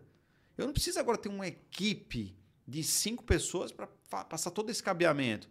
Cara, agora às vezes o próprio vendedor chega aqui, você vai querer, quero, pronto, ele bota a central, às vezes até na dupla face, ele coloca ali, leva o sensor para casa do vizinho, coloca lá no face também e está funcionando. Poxa, Alexandre, está estragando com o mercado. Não tá, cara, é a evolução do mercado. O que, que você está fazendo para estar tá dentro dessa evolução para levar diferencial para o seu cliente? Porque agora o cliente, assim, eu ligava para a empresa de monitoramento, que houve um arrombamento aqui na minha casa, passava-se 15 dias para resolver essa situação. Vem proposta da empresa A, da empresa B, o cara passava uma semana para entregar um orçamento, e agora fechei, beleza. Agora mais cinco dias para instalar o chama da lá. Nossa, eu dormindo toda noite com um cacetete aqui, ó, para ver se o bandido não veio me roubar de novo. Não, hoje, cara, hoje é tranquilo. Hoje o instalador, ele vai de manhã na casa do cliente, ele instala todo o sistema de alarme, meio-dia, já está pronto, configurado, tudo lindo, maravilhoso, sem quebrar nada, sem passar fio, e tudo funcionando via internet, via GPRS, via celular do cliente. Então, isso também trouxe facilidade. O cara que era especialista em programar central, cara, acabou, velho. Eu fui esse cara que era especialista lá atrás. Agora o cara abre o aplicativo. Ah, pronto, tá configurado. Caramba, naquela época era no dedo ali, ó. Códigos e mais códigos, códigos e mais códigos pra você configurar. Hoje acabou isso aí. O, o esquema de câmeras, agora que antes você tem que fazer toda a configuração, cara, faz a leitura do QR Code e tá funcionando. Pô, Alexandre, mas isso facilitou muito a, vida e eu perdi mercado com isso. Cara, você não perdeu, você deixou de evoluir com a tecnologia. Entendeu? Deixou de evoluir. Por que, que as grandes empresas ganham muito dinheiro hoje? Estão dentro dessa evolução. É o que você falou, né? Ou você para para investir em conhecimento, ou você vai ficar ali, uma semana que se passou, já está fora do mercado. É isso mesmo. Então, é um, é um pouco do que acontece do, da nossa área mesmo, principalmente com essa questão do pré-com, né? A gente tem muita gente que é da antiga, né, cara? O pessoal que eu respeito muito, que é o pessoal do, do, do cabeamento da rua, cara, da equipe L, que é, a real é que muitos só sabem fazer isso, né? Às vezes a galera fica até brava comigo, mas eu, pô, eu tô nesse, nesse mercado de telecom já fazer um pouco mais de, de 10 anos. Eu já trabalhei muito como lançador de cabo, lançando cabo na rua e tal. E eu conheci muita gente que o cara tem orgulho de falar, inclusive, pô, eu era da Telesp, da fulano de tal, eu tô há 30 anos fazendo isso daqui. E aí eu falo, cara, mas tá, e você sabe fazer mais o quê? Não, eu só sei fazer isso daqui. E tá bom. Falo, não, cara, não pode ser assim. Você tem que você tem que ir além, você tem que estudar. A gente tinha um problema muito grande, hoje está tá acabando isso, é, porque a gente não tinha conteúdo para consumir. cursos na nossa área é caro. Geralmente o técnico de telecomunicação, eu acho que ele é diferente, talvez, do técnico de CFTV. Porque o seu técnico, geralmente ele mesmo consegue comprar uma câmera e lá instalar para um cliente e ganhar esse Isso. dinheiro. O técnico de telecom, ele depende de um patrão, ele depende de uma empresa. Então ele tem um salário fixo. R$ 1.200, 1.800 reais, às, vezes, às, às vezes menos. Às vezes é um cara, cara, que pai de família, tem filho, água, luz tal, não consegue pagar um curso que era no mínimo, no mínimo mil reais, entendeu? Dois mil, três mil, era muito difícil. E hoje não, com a internet facilitou muito. Hoje o cara digita no YouTube como fazer fusão, tem N vídeo, como Sim. instalar uma câmera, tem N, tem N vídeo, né? Mas não tinha, não tinha, isso não tinha. É, da, do seu lado também era da mesma forma? Era muito difícil ter acesso a conteúdo Sim. de informação, de aprendizado? Se eu falar de 2001, cara, primeiros manuais tudo em inglês, não tinha um distribuidor local que eu pudesse lá fazer um treinamento. É, a ligação era tudo DDD, então tinha que fazer já deixar as perguntas tudo prontinho aqui, anotada para quando ligar ser super objetivo. Se passasse muito tempo, o valor dessa ligação poderia ser descontado no, no meu salário e formação zero. Ou, ou a empresa me levar para fazer um curso fora, como eu vim para cá, por exemplo, em 2006, e fazer certificações aqui, né, para poder é, trabalhar com aquela tecnologia. Hoje é como você falou, cara, digita lá, digita de preferência como instalar uma câmera, papo segurança, como fazer fibra ótica, papo Lux segurança, da Telecom. Lux da Telecom. Vai ser é prático hoje, é. né? Hoje a gente não tem é, a essência de um instalador raiz, é o que a gente falou de trás. Né? O instalador uhum. raiz sofreu muita pressão lá atrás, é, comeu muito pão ali amassado ali para poder chegar onde ele chegou. Só que muitos evoluíram e muitos deixaram assim, cara, não vou mais, não quero mais saber, eu já sei de tudo, já sei demais. E quando chega nova tecnologia, o cara diz assim, velho, agora agora entortou aqui o rabo da porca, eu não sei o que fazer entendeu? Uhum. No, no, ramo da segurança eletrônica é do mesmo jeito. Eu já fui fazer. Você estava lá, viu a palestra como eu fiz lá, falando sobre padrões. Uhum. Vai ter cara que ele não faz 10% daquilo que eu estava falando, mas ele diz: Eu não vou assistir o Alexandre, não. Não vou perder meu tempo assistindo o Alexandre, não. Porque na cabeça dele ele já sabe tudo. E, e, e ele acha que eu vou estar tá ali para menosprezar o cara. Não, cara. Eu, que bom que você veio assistir esse ambiente aqui para a gente trocar figurinha e dizer para você que você pode evoluir mais ainda. Fui fazer um desafio com um cara lá para fazer um conector. Eu disse: bom, vamos fazer o seguinte, ó. Eu vi. Você monta o seu e eu monto o meu. Se você terminar primeiro, você leva a placa, né? Se você não, não, não terminar, eu vou ter que chamar outro. Ele fez, ah, não. Eu quero uma placa. É, eu vou trazer a placa do Lucas. Os parafusos já tá até ali, ó. Porra, show de bola, tô vendo. Aí disse assim, o cara desistiu. Não, eu não vou fazer o conector com você. Eu disse, mas por quê? Disse, não, porque você é a referência, você é o meu professor. Eu disse, cara, não seja igual a mim. Seja melhor do que eu. Para ser igual a mim, eu já sou, cara. Você tem que ser melhor do que eu. Vamos lá, eu acredito em você. Você vai fazer esse conector, inclusive, vai fazer mais rápido que eu. E aí, tocou o cronômetro, cara, e ele terminou primeiro que eu. Eu disse, tá vendo aí, cara? Tudo bem, deu uma embromada. o conector né? caiu. O conector caiu e tal, mas assim. Soltou O que, que, é interessante, cara? Eu acreditar que ele consegue claro. chegar onde todos chegaram se é, às vezes é difícil a gente ter essa parte do outro lado. A gente às vezes tem os companheiros de trabalho que tá mais para dizer que você é besta, que você é um otário, que você é um, sabe, é um babão da vida, do que um cara que chega para te apoiar. Não, cara, eu te entendo, velho. Você tá até trabalhando pra caramba. Me diz aí como é que eu posso ajudar, o que, em que, que eu posso ajudar pra gente, para você crescer. Né? Lembra de mim quando estiver lá em cima, né? Uhum. E muitas vezes o cara tá lá só para meter pedra. Quando eu subi o canal, quando a gente começa a gerar conteúdo, muitos profissionais da segurança eletrônica me têm como ameaça. Por que, que até você também deve ter isso como ameaça? Porque se eu estou gerando um conteúdo gratuito aqui na internet, de alto valor, para os concorrentes dele estarem consumindo aquele conteúdo pondo em prática, ele não está fazendo isso, ele está o tempo inteiro te achando que você está querendo ferrar com a vida dele. Porque ele acha que o canal, como é público, ele também entende que esse, esse conteúdo vai chegar para o consumidor final. Uhum. E aí o que, que a gente faz? Fala de forma técnica leva o conteúdo para um conteúdo técnico, para que mesmo o consumidor final vá lá, mas ele diga assim: Poxa, cara, eu não entendi tudo que ele falou, mas eu queria que fosse o, o profissional que viesse fazer o serviço aqui, fizesse igual a ele. E quantos e quantos consumidores finais vêm falar comigo no direct, manda mensagem: Poxa, quem aqui nessa região pode fazer o serviço para mim? Mas qual a sua região? Rio de Janeiro, tem um contato, manda lá. E sabe o que, é que esse cara faz com esse contato que eu mando para ele? Cara, nem questiona. Ele tem a minha indicação Ele vai lá e nem questiona, porque ele entende que foi o Alexandre do Papo Segurança que trouxe essa recomendação e eu confio. É interessante isso daí. E nas minhas palestras agora, acho que só esse ano foram mais de 5 mil pessoas. Eu estou perguntando agora, quem aqui assistiu meu vídeo lá no YouTube, me segue lá no Instagram, mas não trabalha com segurança eletrônica e veio aqui só para me ver? Ninguém. Então a galera toda. Ninguém. Eu disse, então, gente, tá aí a prova que o meu conteúdo é voltado para vocês. Não tenha medo, não tenha medo de mergulhar no, no conhecimento. Uhum. Agora, não adianta você estar tá obeso de conhecimento e zero uhum. ação. Uhum. Zero ação. A galera tá aqui assistindo a gente aqui, vendo um monte de dica que a gente tá dando. Aí amanhã, o que é que ele faz? É, um dia eu ponho em prática.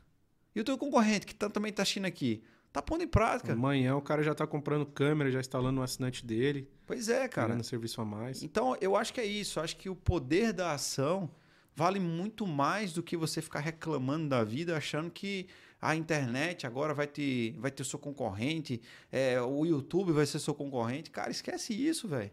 Foca no, no principal que é o teu cliente. Foca naquilo que te traz dinheiro. Né? Esquece, o concorrente ele é bom porque ele fica dando canelada, metendo né, a faca ali só na tua canela, e o tempo inteiro tu tá querendo se esquivar. Mas como você esquiva disso aí? Com diferenciais, em busca de conhecimento, em busca de tecnologia. Se você ficar aqui parado, ele vai cortar tuas pernas, é. cara. Não vai, tu não vai conseguir mais andar. Não para, né? Simplesmente não para. Não para. Continua, acredita naquilo que você está fazendo e vai, né? A e real vai. é essa. É, eu sofri muito com isso também, cara, essa questão de produzir conteúdo. Hoje eu ainda não fiz nenhum curso para vender. Eu tenho um Canva para provedor, que é um acervo de artes, tal, provedor de internet. Um monte de arte pronta só para o cara aí colocar a logo dele lá, para ajudar os pequenos, ah, né? Legal. É, os grandes, quem não consegue pagar time de marketing, pega esse Canva aí. Só que eu tenho lives hoje de 5 horas. Nossa. Falando de pré-com, os diferenciais pré-com, GEPOM. Eu trago um monte de profissional também. Falo, cara, e aí? Eu sou o provedor leigo aqui, vou perguntando. DWDM, um monte de assunto difícil e complicado. Que tem uma galera que para lá, se interessa. Cara, eu tenho lives hoje que são cursos completos. Eu também apanhei bastante da galera que faz, que faz curso. Mas a real é essa, cara. A gente é, tem que compartilhar conhecimento, ajudar o próximo. E sorte daquele que está consumindo isso, que está é. aproveitando é. cada segundo desses vídeos. Eu fico pensando né? um médico agora, olhando o meu vídeo de câmera, e amanhã ele está na escada com uma ferramenta para instalar uma câmera. Cara, ele não hum. vai fazer isso. Hum. Ele vai estar tá lá em busca de conhecimento para chamar o o profissional de segurança eletrônica para fazer a instalação. Capaz que ele compre os equipamentos que você apresentou no vídeo e chame a pessoa para fazer isso. troca de serviço. Gente, ó, serviço hoje é o teu suor. Serviço hoje é o teu conhecimento. Serviço hoje não é comprar um equipamento, ter que dar uma garantia de um ano uhum. e ficar naquele comprometimento. É. Você pode fazer os dois, pode vender e fazer o serviço? Pode, deve. Mas se o cliente chamar só para fazer o serviço, cara, faz da melhor forma possível, velho. Leva, eleva, eleva o teu cliente para o que ele nem imaginava. O cliente precisa pagar pela experiência. Imagina se a gente foi naquele restaurante lá, que experiência a gente teve naquele restaurante, cara? Né? A gente. Top. O cara trouxe pra gente três. Três. É, três comidas diferentes. Trouxe um hambúrguer, trouxe uma. Pururuca. Uma panceta pururuca e é. trouxe uma costelinha. É. Cara, o atendimento VIP. Mandar um abraço aqui para o grande Léo. Um abração, Léo. Obrigado. Da, da hora, cara. né? Da hora é o nome. Isso é incrível. Meu irmão tava lá também, tá ali sem, nos bastidores. Sem fazer publicidade, mas assim, a experiência que a gente teve faz lembrar que quando a gente foi em Recife, a gente vai aonde? Vou lá de novo, cara. Como que é o nome lá? É da hora. Da hora. Galerinha de Recife. Tem turma de Recife assistindo a gente, vai lá no da hora. Bota no GPS aí, vai lá. É da incrível. Hora. É incrível. É incrível. Então, a gente paga pela experiência. É, é, muito ruim você ir para um restaurante, pagar caro e comer ruim, sabe? Você comer uma comida que não foi boa, que veio fria, que veio. Não tem aquele sabor, mas quando você vai que você paga caro e ainda é muito saboroso, o atendimento é melhor ainda, nossa, você sai de lá assim, cara, relaxado, sabe? Você diz assim, valeu muito a pena. O problema é quando o cliente chama e você não leva essa experiência para ele. Você, você, você começa a ignorar o cliente primeiro já porque ele comprou equipamento na internet. Você já começa a bater no cliente. Não, cara, calma. Às vezes não é 100% vantajoso o cliente comprar equipamento na internet, só que ele não sabe disso. Ele não sabe disso. Ele comprou uma câmera lá, tá, beleza. Ele vai instalar, ele não sabe instalar, ele vai te chamar, beleza. Quando chega lá, aí ele acha que a câmera vai ser excepcional a imagem, aí não é. Você fala assim, ó, cara, instalei, tá tudo dentro do padrão, tudo certinho, assim. Essa câmera aqui é porque o senhor comprou, o senhor não... Na próxima você pode até me consultar antes, que eu vou dizer a melhor câmera, né? Às vezes dá tanto trabalho para o cliente que ele fala assim, cara, deixa quieto. Traz para mim, o que você tem de melhor aí? Coloca aqui, eu vou fazer agora com você aqui. Você cria aquela empatia ali que você agora uhum. consegue de fato conquistar o cliente. Ao invés de você bater no cliente porque ele comprou os equipamentos da internet. É. Alexandre, e aquele. Mudando um pouco de assunto, cara, aparecem uns vídeos para mim umas vezes de uns portões que é tipo um pano descendo. já ah, viu boa, isso aí? Já, já sim. É. Inclusive já fui nessa fábrica. É mesmo, cara. É. E funciona mesmo isso aí? Então, como é que funciona aquela. A fábrica. Tipo um pano, né? É, Chama-se Zelo um Smart Gate, né? Como é que funciona aquilo ali? Eles uhum. têm a patente disso aí, por isso que eu estou falando só do nome deles, porque só eles fazem isso aqui no Brasil e no mundo. Ali, na verdade, aquela, aquela tela de proteção é para tirar aquele vácuo de que quando o carro entra na garagem, até o portão principal fechar, aquela tela desce em um segundo. Tem noção? Um segundo, ela pá, ela cai ali e tira aquele vácuo de ação. Aquela tela suporta. É, um corte de facão, suporte a pessoa pular e se jogar nela. Eu fiz esses testes lá quando eu fui na fábrica. Uhum. Até o maçarico mesmo, porque ela tem uma alma de aço ali que, que faz ao redor dela ali para que tenha essa, essa, essa, essa sustentação. Até lá eles mostram um vídeo de um carro encostando no, na, na, na, tela e ela não, não, não estoura. Tudo bem, tem que trocar uhum. ela depois, mas assim, não vai fazer com que a pessoa entre naquele vácuo. Então ela desce em um segundo, imagina. Pronto, desceu aquela tela. O portão abriu, o carro passou, ela desce ali só para tirar aquele vácuo. A pessoa não, saquei, não entrar. Entendeu? Saquei, entendi. Ah, é, parece a função dela. Ela também, as pessoas utilizam ela para fazer a gestão de alto fluxo. Como ela abre e fecha muito rápido, e eu estou dentro de um ambiente controlado ali, por exemplo, já passei pela guarita, mas preciso fazer um gerenciamento de alto fluxo, então fica só as telas fazendo gerenciamento de entrada e saída de carro. Porque como ela é muito rápida, é, é muito semelhante uhum. a uma uhum. cancela, né? A cancela também sobe muito rápido. Tem cancelas que é, que é muito rápido. Então ela serve para fazer isso também. Então, assim, é muito legal essa tecnologia, cara. Ela é muito aplicada em portarias remotas. Legal. Você já ativou algum, instalou algum sistema de segurança ou desses mais, mais pesadões, do tipo. Cara, que se o cara invadir ali, aquele sistema vai agir contra a pessoa? Sabe? Bom, 2015 foi exatamente essa minha especialidade, né? E eu fiquei muito feliz de ter implantado essa solução, porque naquela época também eu comecei a visualizar que os bancos estavam investindo nessa tecnologia, sabe? De voz, de máquina de neblina, de iluminação, de strobe, de fato fechar porta, abrir porta, de você ver o que aquilo que acontece no filme, e a gente está fazendo agora isso na prática. E isso é muito. Você sabe, se, se sente um super-herói, você está levando segurança para aquele ambiente, você sabe assim, poxa, cara, ficou top, uhum, né? Uhum. Você fez um controle de acesso com segurança e de fato você conseguiu levar para aquele cliente ali uma experiência mesmo, onde ele se sente seguro. Hoje nas ruas, quando a gente anda aqui em São Paulo, eu consigo visualizar, às vezes tem postes na rua com câmeras Sim. e é o bairro, bairro monitorado, é o vigilância solidária, aonde por trás daquilo ali tem uma, uma empresa fazendo esse monitoramento em tempo real para criar ações também dentro da, da, daquela rua ali. Então, cara, é muito legal. É, hoje a segurança eletrônica proporciona tudo que você imaginar. É chama com reconhecimento facial, agora recém-chegado reconhecimento da íris. O que a gente tanto via no filme agora é possível também. Uhum. Na palma da mão. É, você ter agora através de som. Você faz som. a criptografia através de som também. Né? Ele toca ali um sonzinho ali e tem uma criptografia.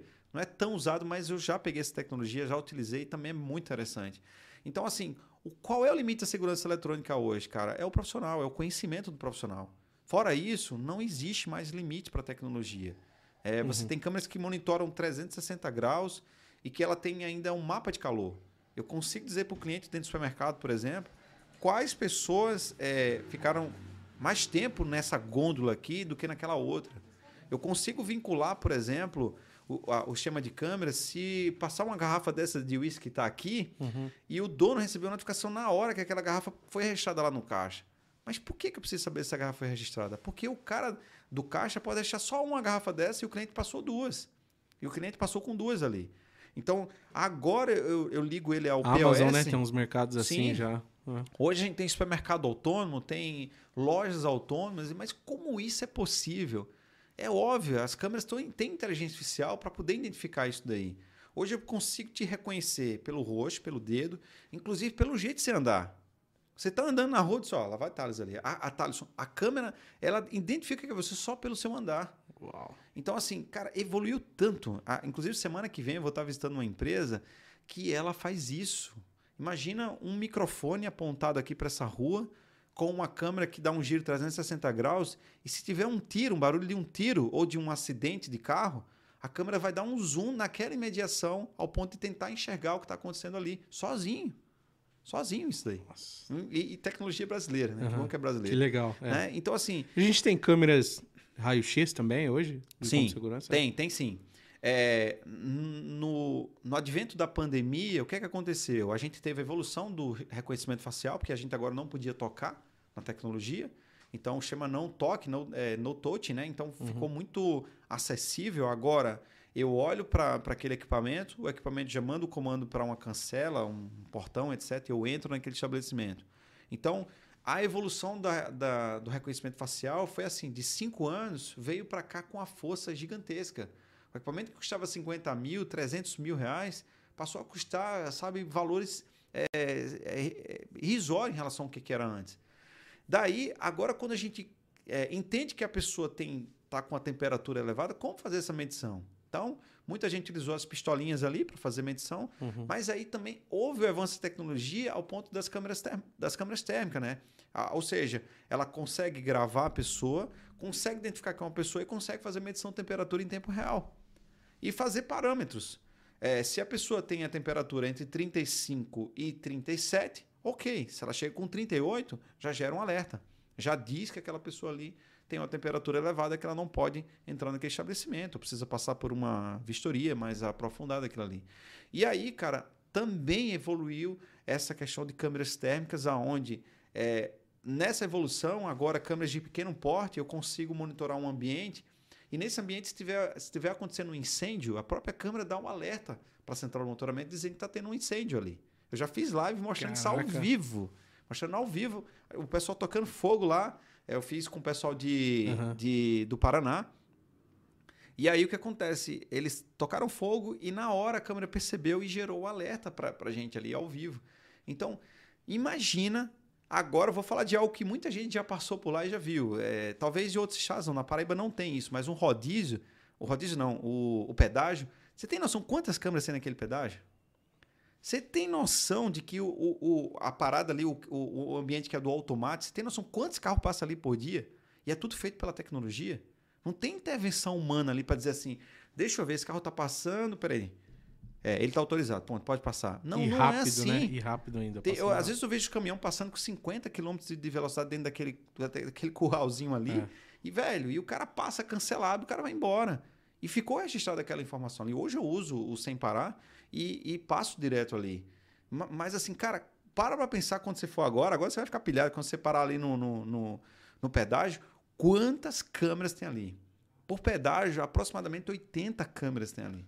Caramba. Você tem noção, cara? A importância do nosso segmento, a importância dessa informação para um todo. Você liga a TV hoje, quantos assaltos, quantos crimes, ou quantos acidentes, ou, ou até mesmo coisas boas a câmera registra ali. O quanto que é importante. Então, hoje é muito mais fácil o cliente entender sobre a tecnologia. Hoje é muito mais fácil o cliente comprar a solução porque ele sabe o quanto que é importante. Ninguém hoje aluga uma sala comercial sem colocar um sistema de segurança.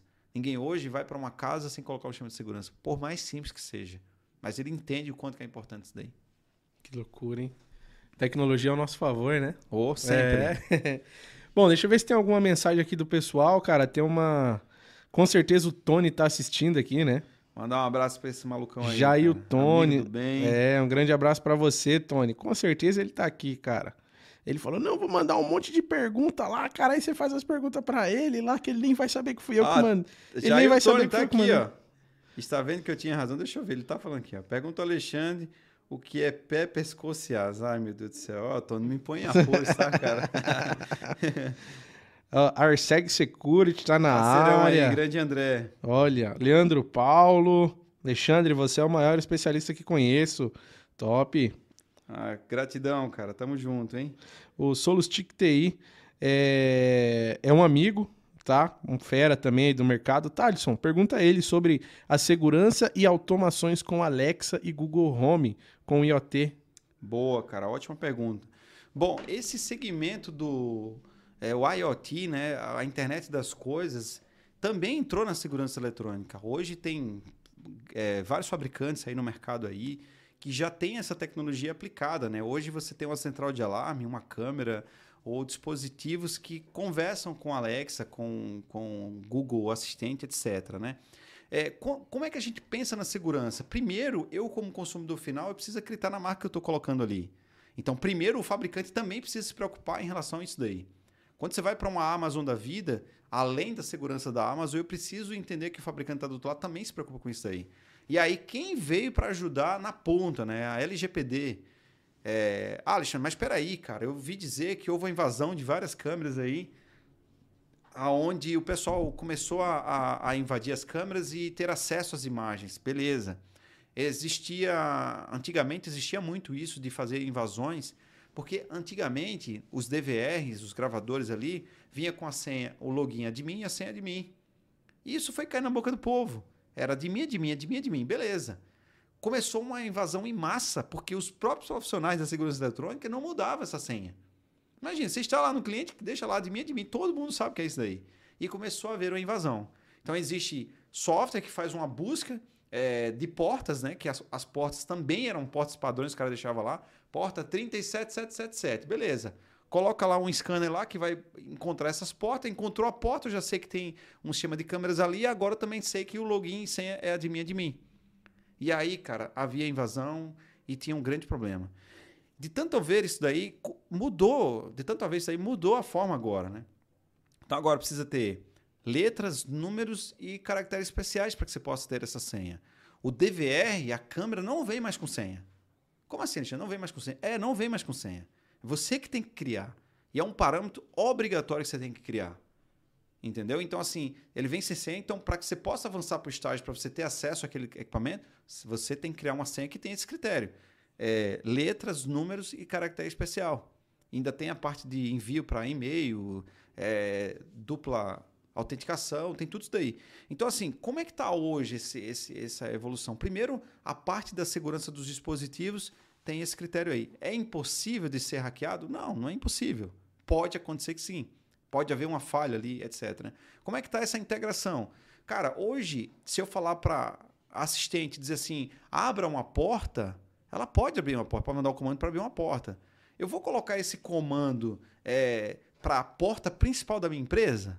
Não vou. Eu preciso também entender sobre fazer uma análise de como eu vou fazer esse procedimento de segurança para entender o quanto que ela pode fazer isso aí.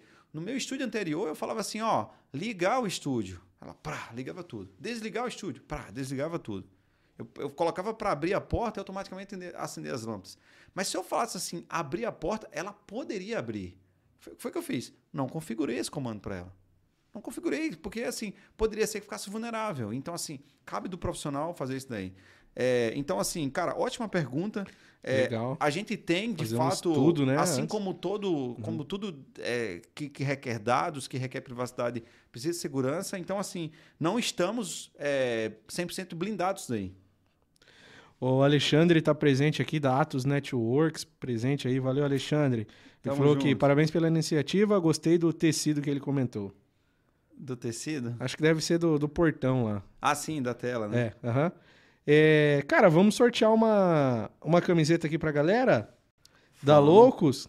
Vou pedir pra galera ligar aqui no nosso telefone e você... Você vai ligar aqui? Vai ligar aqui agora, Nossa. cara. Nossa. Inclusive, isso daqui, cara, corta pra geral aí, Rafa. Bom, você me fala se é útil ou não, tá? Você instalou lá a internet. Você instalou a internet para fazer o, o, monitoramento daquele sistema de segurança não, que você. Instalou o sistema de segurança. Falta a internet. Falta a internet. é o contrário. Não, mas você instalou uma internetzinha lá do bairro. Instalou certo. uma internet para você monitorar aquilo.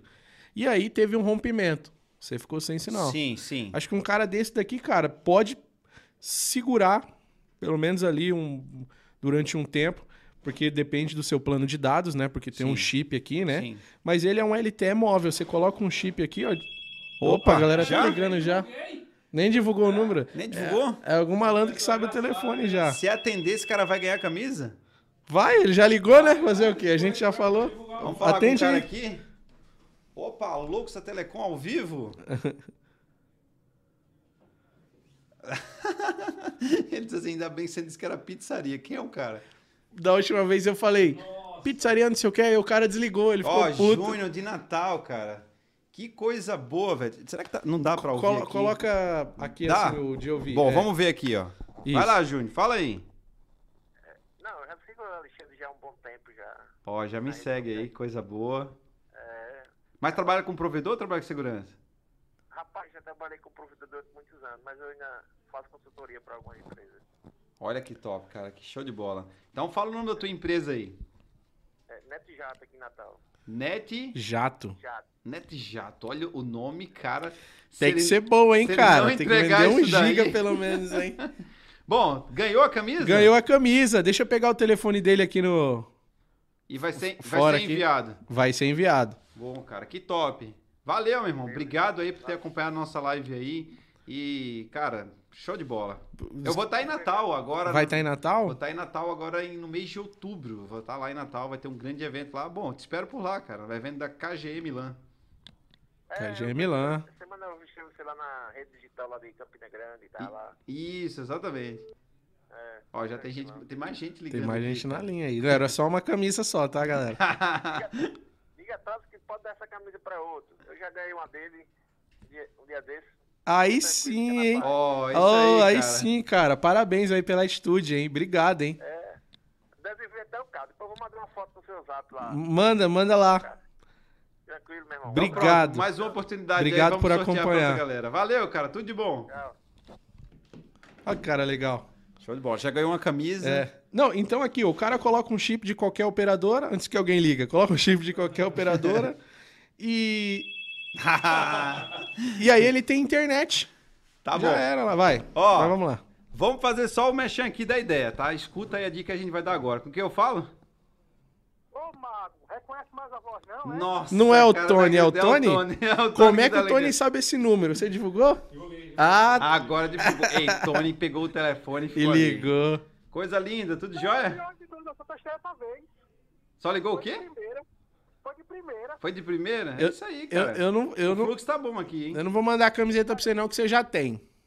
Mas assim, vamos falar das histórias de Alexandre, bora? Nossa, Não. vai dar. Aí vai ter que fazer outra live. Vai, vai rodar três horas agora. Eu vou falar só da última que Alexandre fez. É. Um rapaz estava pegando voo, voltando para Paraíba. Eu disse, ei, Mago, quando você chegar aqui, me avisa pra gente tomar um café, conversar besteira. Nossa, não acredito, cara. E, e eu não fui. O que, que o Mago fez? Não fui. Olha, tá vendo, Thales? fui Ele já não tá café. vendo, Thales? Aí-. Ó, mas dessa vez eu fui pra Recife, tá? Não fui aí. Não, eu tô falando daquela última. Não, meu Deus do céu. Ele, Ele vai aí, Tony. Vou lá tomar um café, com certeza. O, o Mago, o Mago já sabe, porque eu não vou falar muita coisa aqui não, porque as, as histórias são longas, tá? Ó, mas deixa eu falar uma particularidade aqui de Tony, tá? Tony, eu conheci Tony, assim, com um cara que era o cara que dizia- resolvia os problemas da galera, certo? Fanboy de Viave, né? Pessoa em rede Viável. aí, cara, era o cara que resolvia os problemas. E eu era, e eu tinha que conquistar o Tony porque eu precisava fazer abertura de portas. E chegava nos clientes dele, cara, que tinha lá o travamento do microtik, ninguém conseguia abrir. E eu digo, bom, cara, ou eu fico amigo desse cara ou eu fico inimigo, velho. E pra ser inteligente, o que é que eu fiz? Vamos ser amigos, sem nenhuma intenção, óbvio, né? Não, claro. Mas depois de conhecer o cara, velho, de conhecer os propósitos que ele tem, a, a- o comprometimento, cara, é um cara que estuda muito, velho, tá se formando em engenharia agora. E, putz, fanático por, por ferramentas. De fato, assim, foi um prazer ser amigo desse cara. De fato, hoje a gente, a gente compartilha muito nos bastidores ali, experiências e, cara, muito legal. Se o povo soubesse que muita coisa que, de onde saem as informações, as ideias, né, Alexandre? É, ele, ele traz muitas ideias, cara. Traz muitas ideias. A gente, O cara é sensacional. É, Tony é sensacional. Muito sucesso pros dois aí. Ó, ele- ó, deixa eu falar uma coisa. Você não vai levar a camisa do, do Loucos, mas eu vou levar um boné do Papo Segurança pra você. Eu Pronto. também quero um boné, peraí. não, você, ó, você Eu pediu quero a placa, o placa. boné, a caneca, tem mais o quê? Eu vou trazer o kit Papo Eu Segurança. quero que. Eu Ô, quero. Alexandre, tu quer dar um, um presente pro Thales pra ele nunca mais esquecer? Manda. Você vai, a gente manda trazer de patos Camisa tá um disponível chapéu ainda, né? de couro pra ele. É isso aí, você Um tá me de devendo. couro. A gente se encontrou, né, cara? É. Tony Honk, hein? É, o pessoal não achar que a gente dormiu no mesmo quarto, inclusive. Tava três quartos de distância do meu, mas o bicho ronca demais, hein? Não, a gente tava fazendo um tour pelo Nordeste, Norte Nordeste, visitando alguns distribuidores. A gente encontrou o Tony lá com a galera, com o Gino, uma turma. Foi muito bem recebido. O Tony é sensacional. Que top. Caiu a ligação? Não, tá aqui. Ah, tá aí. Show, Tony, amigo. deixa nós atender outro aqui, Tony. Vamos atender o outro. Vai, curta aí. Ei, Alexandre, quando vir, avisa, viu? Deixa comigo. putaria. Deixa comigo. Valeu, Tony. Valeu, cara. Tchau. Ó, deixa eu deixar Essa fora camiseta aqui. não sai, né? Deixa vai eu deixar fora aqui, só pra gente falar a seguinte coisa. Do exemplo que você falou, é o seguinte, ó. É, Você vai ter internet. É, Pri- primeiro ponto E que dá você pra falou- ligar telefone também, tá? Ó. Boa. É só sair um Primeiro fiozinho. ponto que você falou, é sumamente importante. Quem faz portaria remota precisa disso aí, certo? Como backup. Segundo, quem tem chama de câmeras também precisa ter um backup, porque se o cara chega a cortar lá a energia e se o roteador não tiver com no break ali, já era, certo? Então assim, tem várias aplicações, mas uma aplicação super legal para quem trabalha com energia solar, ele pode ligar a câmera numa rodovia. Inclusive hoje várias câmeras que são ligadas na rodovia utilizam essa tecnologia, não com esse equipamento, Sim. mas utiliza essa Tem tecnologia vários, né? né, colocando lá é, e levando na estação. Não sei quanto é que custa, não sei se é mais acessível do que o que eu conheço. O que eu Aham. conheço é um pouco caro, mas de fato é uma solução que é muito aplicado ainda para a segurança eletrônica. Mão na roda. Bom, a telefonia está funcionando e a internet também está funcionando. Você viu, cara? Só liguei na tomada, coloquei um chip, o aparelho telefônico não tá em tomada, não tá nada, ó, só tá ligado aqui atrás. Se a galera se interessar, Fast Link Telecom, né? Só falar, o Boa. link tá na descrição. Vamos liberar a linha aqui de É, novo aqui. Vamos, vamos sortear essa camiseta agora. Boa. Vamos ver se alguém vai ligar, né? Vamos ver qual vai ser o Liga aí, galera. Agora tem que sair essa camiseta, hein? O número Vamos já tá aí nos comentários, é isso? Já. Ah, tô vendo aqui, cara, ó. É o 11 9 3948 7971. Se não sair, eu guardo. Não, vai sair sim. Tem que sair. Ó, alarme. Oxe, na hora. Opa! é da hora, né? Live dos loucos, com quem eu falo? Caiu? Não, tô aqui. Tá aí. Tudo bem, meu amigo? E aí, tudo bem? Fala da onde? Hã? Você fala da onde? De Curitiba. Quem tá falando é o Rafa? Não, não é o Rafa, não, pô. É o, é o Thalisson e o Alexandre. Tamo aqui, cara. Não, eu sei que eu tô... Não, vocês estão... É, porque eu tô atrasado, então? Não. Ô, Thales, é o, é o Alexandre Durante, ó. Ah, cara, é nosso patrocinador que ligou aqui ao vivo, o Alexandre coisa Durante. boa, cara. Tá, tô com delay, velho.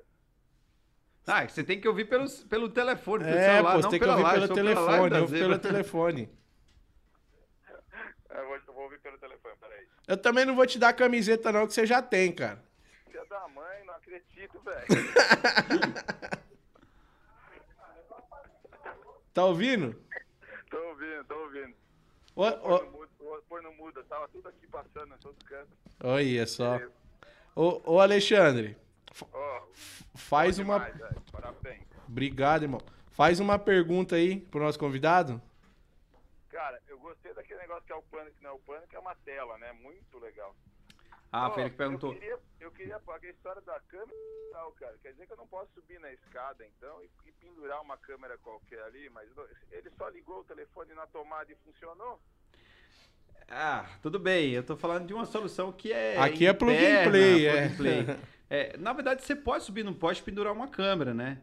É, geralmente a gente recomenda que a pessoa que está levando essa câmera que seja em um ambiente particular e privado. Então, vai lá no poste de jardim lá do cliente lá e faz a instalação da câmera. Você pode. Agora, não é o pendurar somente o pendurar, é pendurar. Segue os padrões no qual você já faz aí. Infraestrutura, o cabeamento, Exatamente. coloca a câmera no lugar certo, seguindo todos os padrões ali. Isso é o que eu recomendo e que eu tenho evangelizado para a galera aí fazer do jeito certo. Né? Esse, esse, esse jargão do pendurar a câmera, de fato, veio de pessoas que Não. tiveram a oportunidade de aprender do jeito errado, né? E, infelizmente, o cara segue essa, essa trilha aí fazendo dessa forma. E depois critica o produto ainda, né? Critica o produto, cara, infelizmente. Isso é o caos. Isso Esse é o caos. Sofre também e É. sabe disso. Mas parabéns pela iniciativa, cara. Obrigado, tá? Bem importante. Ó, Atos comprou a 10, a instalação, a instalação ainda é grátis? É grátis, normal. Opa, ainda mais você falando. Falei na live, né? Não tem nem como voltar atrás. Não, já tá certo. Não, é, Ó, continua. aparecendo tudo. É, nóis. Continua. Alexandre, um abraço, irmão. Gente, tamo junto. Obrigado. Valeu, tamo junto. Valeu. Mais um. Último. É o último, hein? Não sair. Levar a camisa, senão... É. Tá proibido ligar quem tem camisa. Todo mundo já viu que já mandei camisa pro Brasil todo. né? Vamos lá. Um abraço aí, Alexandre. Podcast Loucos da Telecom. E aí, galerinha do canal? Tudo bem com vocês? Quem fala? André da. Ah, Ah. ô André, tua voz tá diferente, hein, cara? Tá diferente, né? Tá Fazendo dif- de conta que eu tenho voz de homem agora. Nossa, cara. Mas a primeira pergunta, já tem camisa do Loucos da Telecom? Ainda não. Aê, Aê, agora garoto. vai ter. Aê, Faz garoto. tempo, hein? Ó, diz o nome da tua cidade só pra ver se tá perto aqui do, do, do Thaleson aqui. Eu sei que é Zona, zona Leste, ó. Ah, é São Paulo? É. Ah, então. Ou fácil agora. André? Ih, rapaz. Você tem o número dele? Tenho, tenho Ah, sim. então você me manda, então, que aí fica mais cara. fácil. é. Parceirão. Grande André aí da segue aí. Acho que deu ruim. Deixa fora do gancho? Vou é deixar fora porque já foi, né? Já foi. é, mas vou, vou. Aê, cara. Problema é de São Paulo, né? O frete sai barato. É. Não, e se, e se for o caso, ele vem buscar aqui com você. Não, sim, com o maior prazer eu recebo ele aqui. É, o grande André tem um canal também no YouTube aí, acho que tem mais de 22 mil aí também. É um cara que compartilha conhecimento, super gente do bem aí. Show de bola, mais que merecedor, André, ganhar esse presente. Como é o nome do canal? É Arseg, Arseg. Security. É. Que Show legal. Mano, mandar o kit, uns adesivinhos pra ele também. Ele é de São Paulo aqui, né, Rafa? Mano, um cara do bem mesmo, assim. Né? Show de bola. Ô, Alexandre, cara, eu queria te agradecer. Imagina, cara. agradecer estar o, o seu tempo, seu espaço, seus ensinamentos. Desde a primeira vez que a gente falou pessoalmente, né, cara? É, vo- você é um cara que gosta muito de compartilhar conhecimento, compartilhar o que você sabe, dar dicas. Eu tenho absorvido muito de tudo que você fala, né? Que bacana. Como, como pra vida, né? Aham. Então também muito obrigado por isso, cara, de verdade. Eu que agradeço, cara. A minha vida é isso, é, é entender a necessidade do próximo e poder compartilhar conhecimento, né? O André tá aqui falando aqui. E compartilhar conhecimento. Eu acho que hoje, se você é uma pessoa que tem muito conhecimento e não compartilha, não serve para nada, cara. Não tem valor nenhum. Então, eu percebi que hoje, o que que é mais importante? Por mais que eu ensine aquela pessoa, por mais que eu... Ô, ô Rafa, pega aqui, ó. A do André aqui, ó. Já vê com ele aí. Pegou o endereço dele, Por, tudo aí. por mais que eu ensine a pessoa, por mais que eu tô ali é, compartilhando esse conhecimento, nunca, nunca vou deixar, eu nunca vou, eu vou ser, é, eu nunca vou deixar de estar ali aprendendo com ele. Então, assim, sempre me lembro foi isso, cara. Quando eu estou te ensinando, na verdade é a oportunidade que eu tenho de aprender também. Então, essa troca, mesmo que seja inconsciente de quem está do outro lado, mas eu estou em busca disso. Então, assim, nosso papo segurança me levou para um nível de conhecimento muito alto. Aprendendo com quem? Com todo mundo. Entendeu? E eu sou humilde o suficiente para dizer que todo dia eu estou aprendendo. Todo dia eu me sinto cada vez mais burro diante da tecnologia, que toda vez ela está crescendo. Então, assim, é, isso tem que ser contagiante, né? As pessoas que estão do outro lado também precisam entender o quanto que é importante compartilhar conhecimento. Às vezes é uma vírgula que eu te falo aqui que vai mudar tudo um cursor da tua vida. Entendeu? Muda toda a trajetória da vida de uma pessoa ali. Às vezes uma vírgula só. E, e acaba que eu sei o quanto que é importante essa vírgula, porque lá atrás ela me faltava. E a partir do momento que eu tive a oportunidade de compartilhar e ter essa legião de, de pessoas que estão em busca desse conhecimento. Nossa, tem amigos aqui, tem pessoas. é, tem pessoas. Ah, sim, o André tá, tá fazendo uma, uma pergunta aqui. Tá. É, e, e tem pessoas que me seguem, cara, por onde eu vou. Mas por que, que eles não se cansam disso aí? Porque, cara, é, é busca de conhecimento. Então, assim, eu, eu vivo isso 24 horas da minha vida compartilhando conhecimento. Né? O André tá perguntando assim: como foi sair da terra natal e, e vir para cá, para São Paulo? Pois né? é, uma grande mudança você fez, hein? É, então, assim, eu precisava. Assim, acho que o Papo Segurança esse ano ficou muito claro para as pessoas a quantidade de viagens que eu faço. João Pessoa não é o hub de, de, de conexão. Então, esse ano eu, eu dei uma reiniciada na minha vida. é, mudei um monte de coisas, relacionamento, empresa e, e de forma estratégia e comercial, a gente veio para aqui para São Paulo. De fato, hoje ficou muito mais fácil pegar um avião, até mesmo se eu perder, eu já perdi dois voos já esse ano. É. Aqui, já em São Paulo, já em São Paulo, nos últimos três meses, já perdi dois. Mas assim, eu pude comprar a passagem e ir seguir o- o- a, a missão ali. Então, assim, se eu estou em João Pessoa, cara, eu tinha que sacrificar muito a minha vida. Então, eu tinha que viajar de noite, passar a madrugada inteira viajando para chegar no outro dia para poder fazer o evento e voltar de madrugada de novo. E por que, que eu fazia isso? Porque ou eu sacrificava três dias da minha vida, ou eu sacrificava duas noites para que eu pudesse estar ali marcando presença naquele evento. Né? Então, custo de passagem muito alto. Imagina sair de um voo de João Pessoa para Salvador, pagar 4 mil reais, é mais caro que ir para os Estados Unidos. Né? Então, assim, vim para São Paulo, trouxe esse novo recomeço, novo estúdio agora que está aí, a gente inaugurou semana passada. É, todos os parceiros adoraram essa proposta de ter vindo para cá, para ficar muito mais perto, a gente tem muito, muito fácil esse acesso, né? De fato, a minha agenda é, aumentou bastante com isso daí. Então, assim, a experiência tem sido muito legal, com exceção do trânsito. Ainda não vou me acostumar com esse trânsito de jeito nenhum. Nem Mas, eu assim, eu acredito que São Paulo é, é um mar de oportunidades. Você está ali no avião, você passa às vezes 15 minutos passando por Guarulhos, olhando para aquele mar de oportunidade, de tantos condomínios, de tanta coisa que se pode fazer, né? E assim, queria estar aqui para visualizar com meus próprios olhos. Já, já venho para cá, para São Paulo, desde 2006. Quantas vezes vim para cá? Nunca me vi morando aqui. Mas dessa vez, agora sim, é, dar essa oportunidade de crescimento e trazer mais conteúdos para o pessoal. Então, é, não espere para menos de mim, não. Nem espere que eu vou trabalhar menos. É, eu falando com o Vitor Rubens, que ficou lá em João Pessoa, que é o meu sócio, que é o cara que cuida dessa parte de vídeo, ele falou assim: cara, agora você está ferrado, agora você vai trabalhar mais ainda. E eu tô ciente disso aí. Né? Eu estou ciente de trazer mais conteúdo, de trazer mais possibilidades para quem nos segue. Né? Então, assim, se tem a galera da Telecom, do, da, de provedores que ainda não segue o canal, vai lá, cara. A única intenção que eu tenho é de te ajudar, de te levar para um próximo nível e de fazer com que você entenda sobre que os padrões, é, tudo que a gente precisa ter para é, alavancar esse nosso segmento, é esse o meu comprometimento. Então, eu que agradeço ter vindo aqui ter tido a oportunidade de a gente estreitar mais o nosso relacionamento, dizer que estou portas abertas se você precisar. É, vamos fazer essa, essa inversão de você também ir lá para que você possa falar para minha audiência e de fato a gente estreitar, e fazer essa fusão aí ao vivo com a galera. com certeza. Então, papo segurança em todas as mídias sociais, Sim, né? Sim, todas as mídias: Instagram, TikTok, Facebook e YouTube. Legal, galera. E acessem mesmo, porque o conteúdo é de qualidade, o padrão é, as gravações, tudo, tudo é muito, muito top. Você leva um conteúdo de, de qualidade mesmo, cara. Parabéns.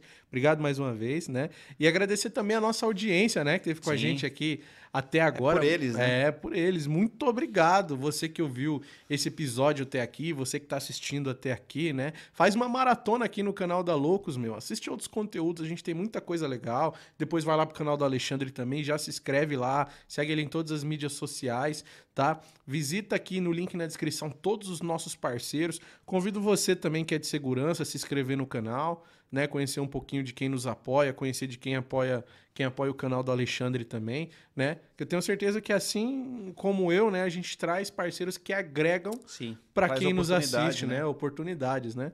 Então, obrigado você que assistiu ou ouviu a gente até aqui, você que está no trânsito aí, se liga, hein, meu, já vai começar outro episódio tá? Quando você parar o carro, você vai lá e segue as mídias sociais do Alexandre também. Boa, show de bola. né? E tem mais algum recado, Rafa? Não, né? Só esse, né? Semana que vem estou em Manaus, na Expo ISP. Você vai estar tá onde? É, semana que vem eu vou estar tá em... é tanto aqui. lugar, né? Mas eu Fala vou estar tá em Fortaleza, galera. vou estar em... Fort... Deixa eu ver aqui, ó. Dia... Dia 13 estou descendo para Fortaleza. É, dia 15 eu estou indo em Londrina, no Paraná. É, dia 16 devo estar voltando isso. E aí segue dia 20, estou em Fortaleza novamente. dia 21 estou voltando para São Paulo. Dia 27 já estou indo para Curitiba. Vai ter outro evento lá. Dia 28 estou voltando para cá. Então, Curitiba, Fortaleza e Londrina, vou estar nesses próximos dias aí. Você pode estar acompanhando aí. Tudo evento gratuito, tudo evento que traz ali outros parceiros também, outros palestrantes para alavancar esse, esse nível aí. É, a gente vai estar tá lançando agora na próxima quarta-feira, né? De, quer dizer, de amanhã, uhum. ao 8, próxima quarta-feira, a gente vai estar tá lançando o primeiro episódio do Papo Segurança Cash, cara. Finalmente vai sair. Cenário lindo lá aí. que eu já vi. É, cara. Cenário muito top. Pensei em fazer algo um pouco diferente, um pouco é, fora da curva. Sempre falo, né? Se é para fazer igual, todo mundo tá lá fazendo, beleza. Mas se quer seguir o Papo Segurança, a gente vai inspirar você também a fazer coisas diferentes. Então, Papo Segurança Cash tinha que trazer uma nova roupagem aí. E assim, claro, respeitando a todo mundo. Eu tô aqui, tô fascinado aqui pela toda a estrutura que está aqui. E Thales falou, cara, aqui foi onde a gente conseguiu é, é, trazer aqui o nosso suor, fazer um negócio bacana. Uhum. Ter um bastidor aqui, gente, é claro, mas assim, para vocês, sempre a melhor qualidade. Eu acho que isso é, é, importante. Com certeza. link viagem, só pessoal. Ah, né? tá. Se quiser viajar, o Alexandre tá viajando. Ah, é, cara. Tá, Ale Alexandre, Preciso ir para os Estados Unidos, cara. Não, ano que vem eu vou fazer um tour. Vai ser, esse ano eu fiz o Loucos na Estrada, que foi aqui no Brasil. E ano que vem eu vou fazer o Loucos pelo mundo. Olha que E aí bacana. eu vou visitar alguns países. Me leva na mala, cara. Bora! Vai ser uma collab top, hein? Top. E aí mostrar um pouco das tecnologias que eles estão usando lá para a internet, mostrar pro, pro nosso pessoal aqui do, do Brasil, né? Nossos provedores, né?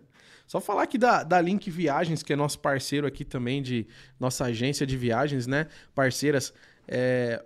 Pessoal, você que quer viajar, quer ir para qualquer lugar desse Brasilzão de meu Deus aí, cara, vai de Link Viagens. Fala com o pessoal que o pessoal é especialista em viagens, tá bom? Então, ó, a Link Viagens é a agência de viagens oficial nos eventos que os provedores participam, fornecendo passagens top. aéreas e hospedagem, e também faz as viagens de turismo, né? Ajudando os nossos ajudando o nosso cliente na viagem dos sonhos.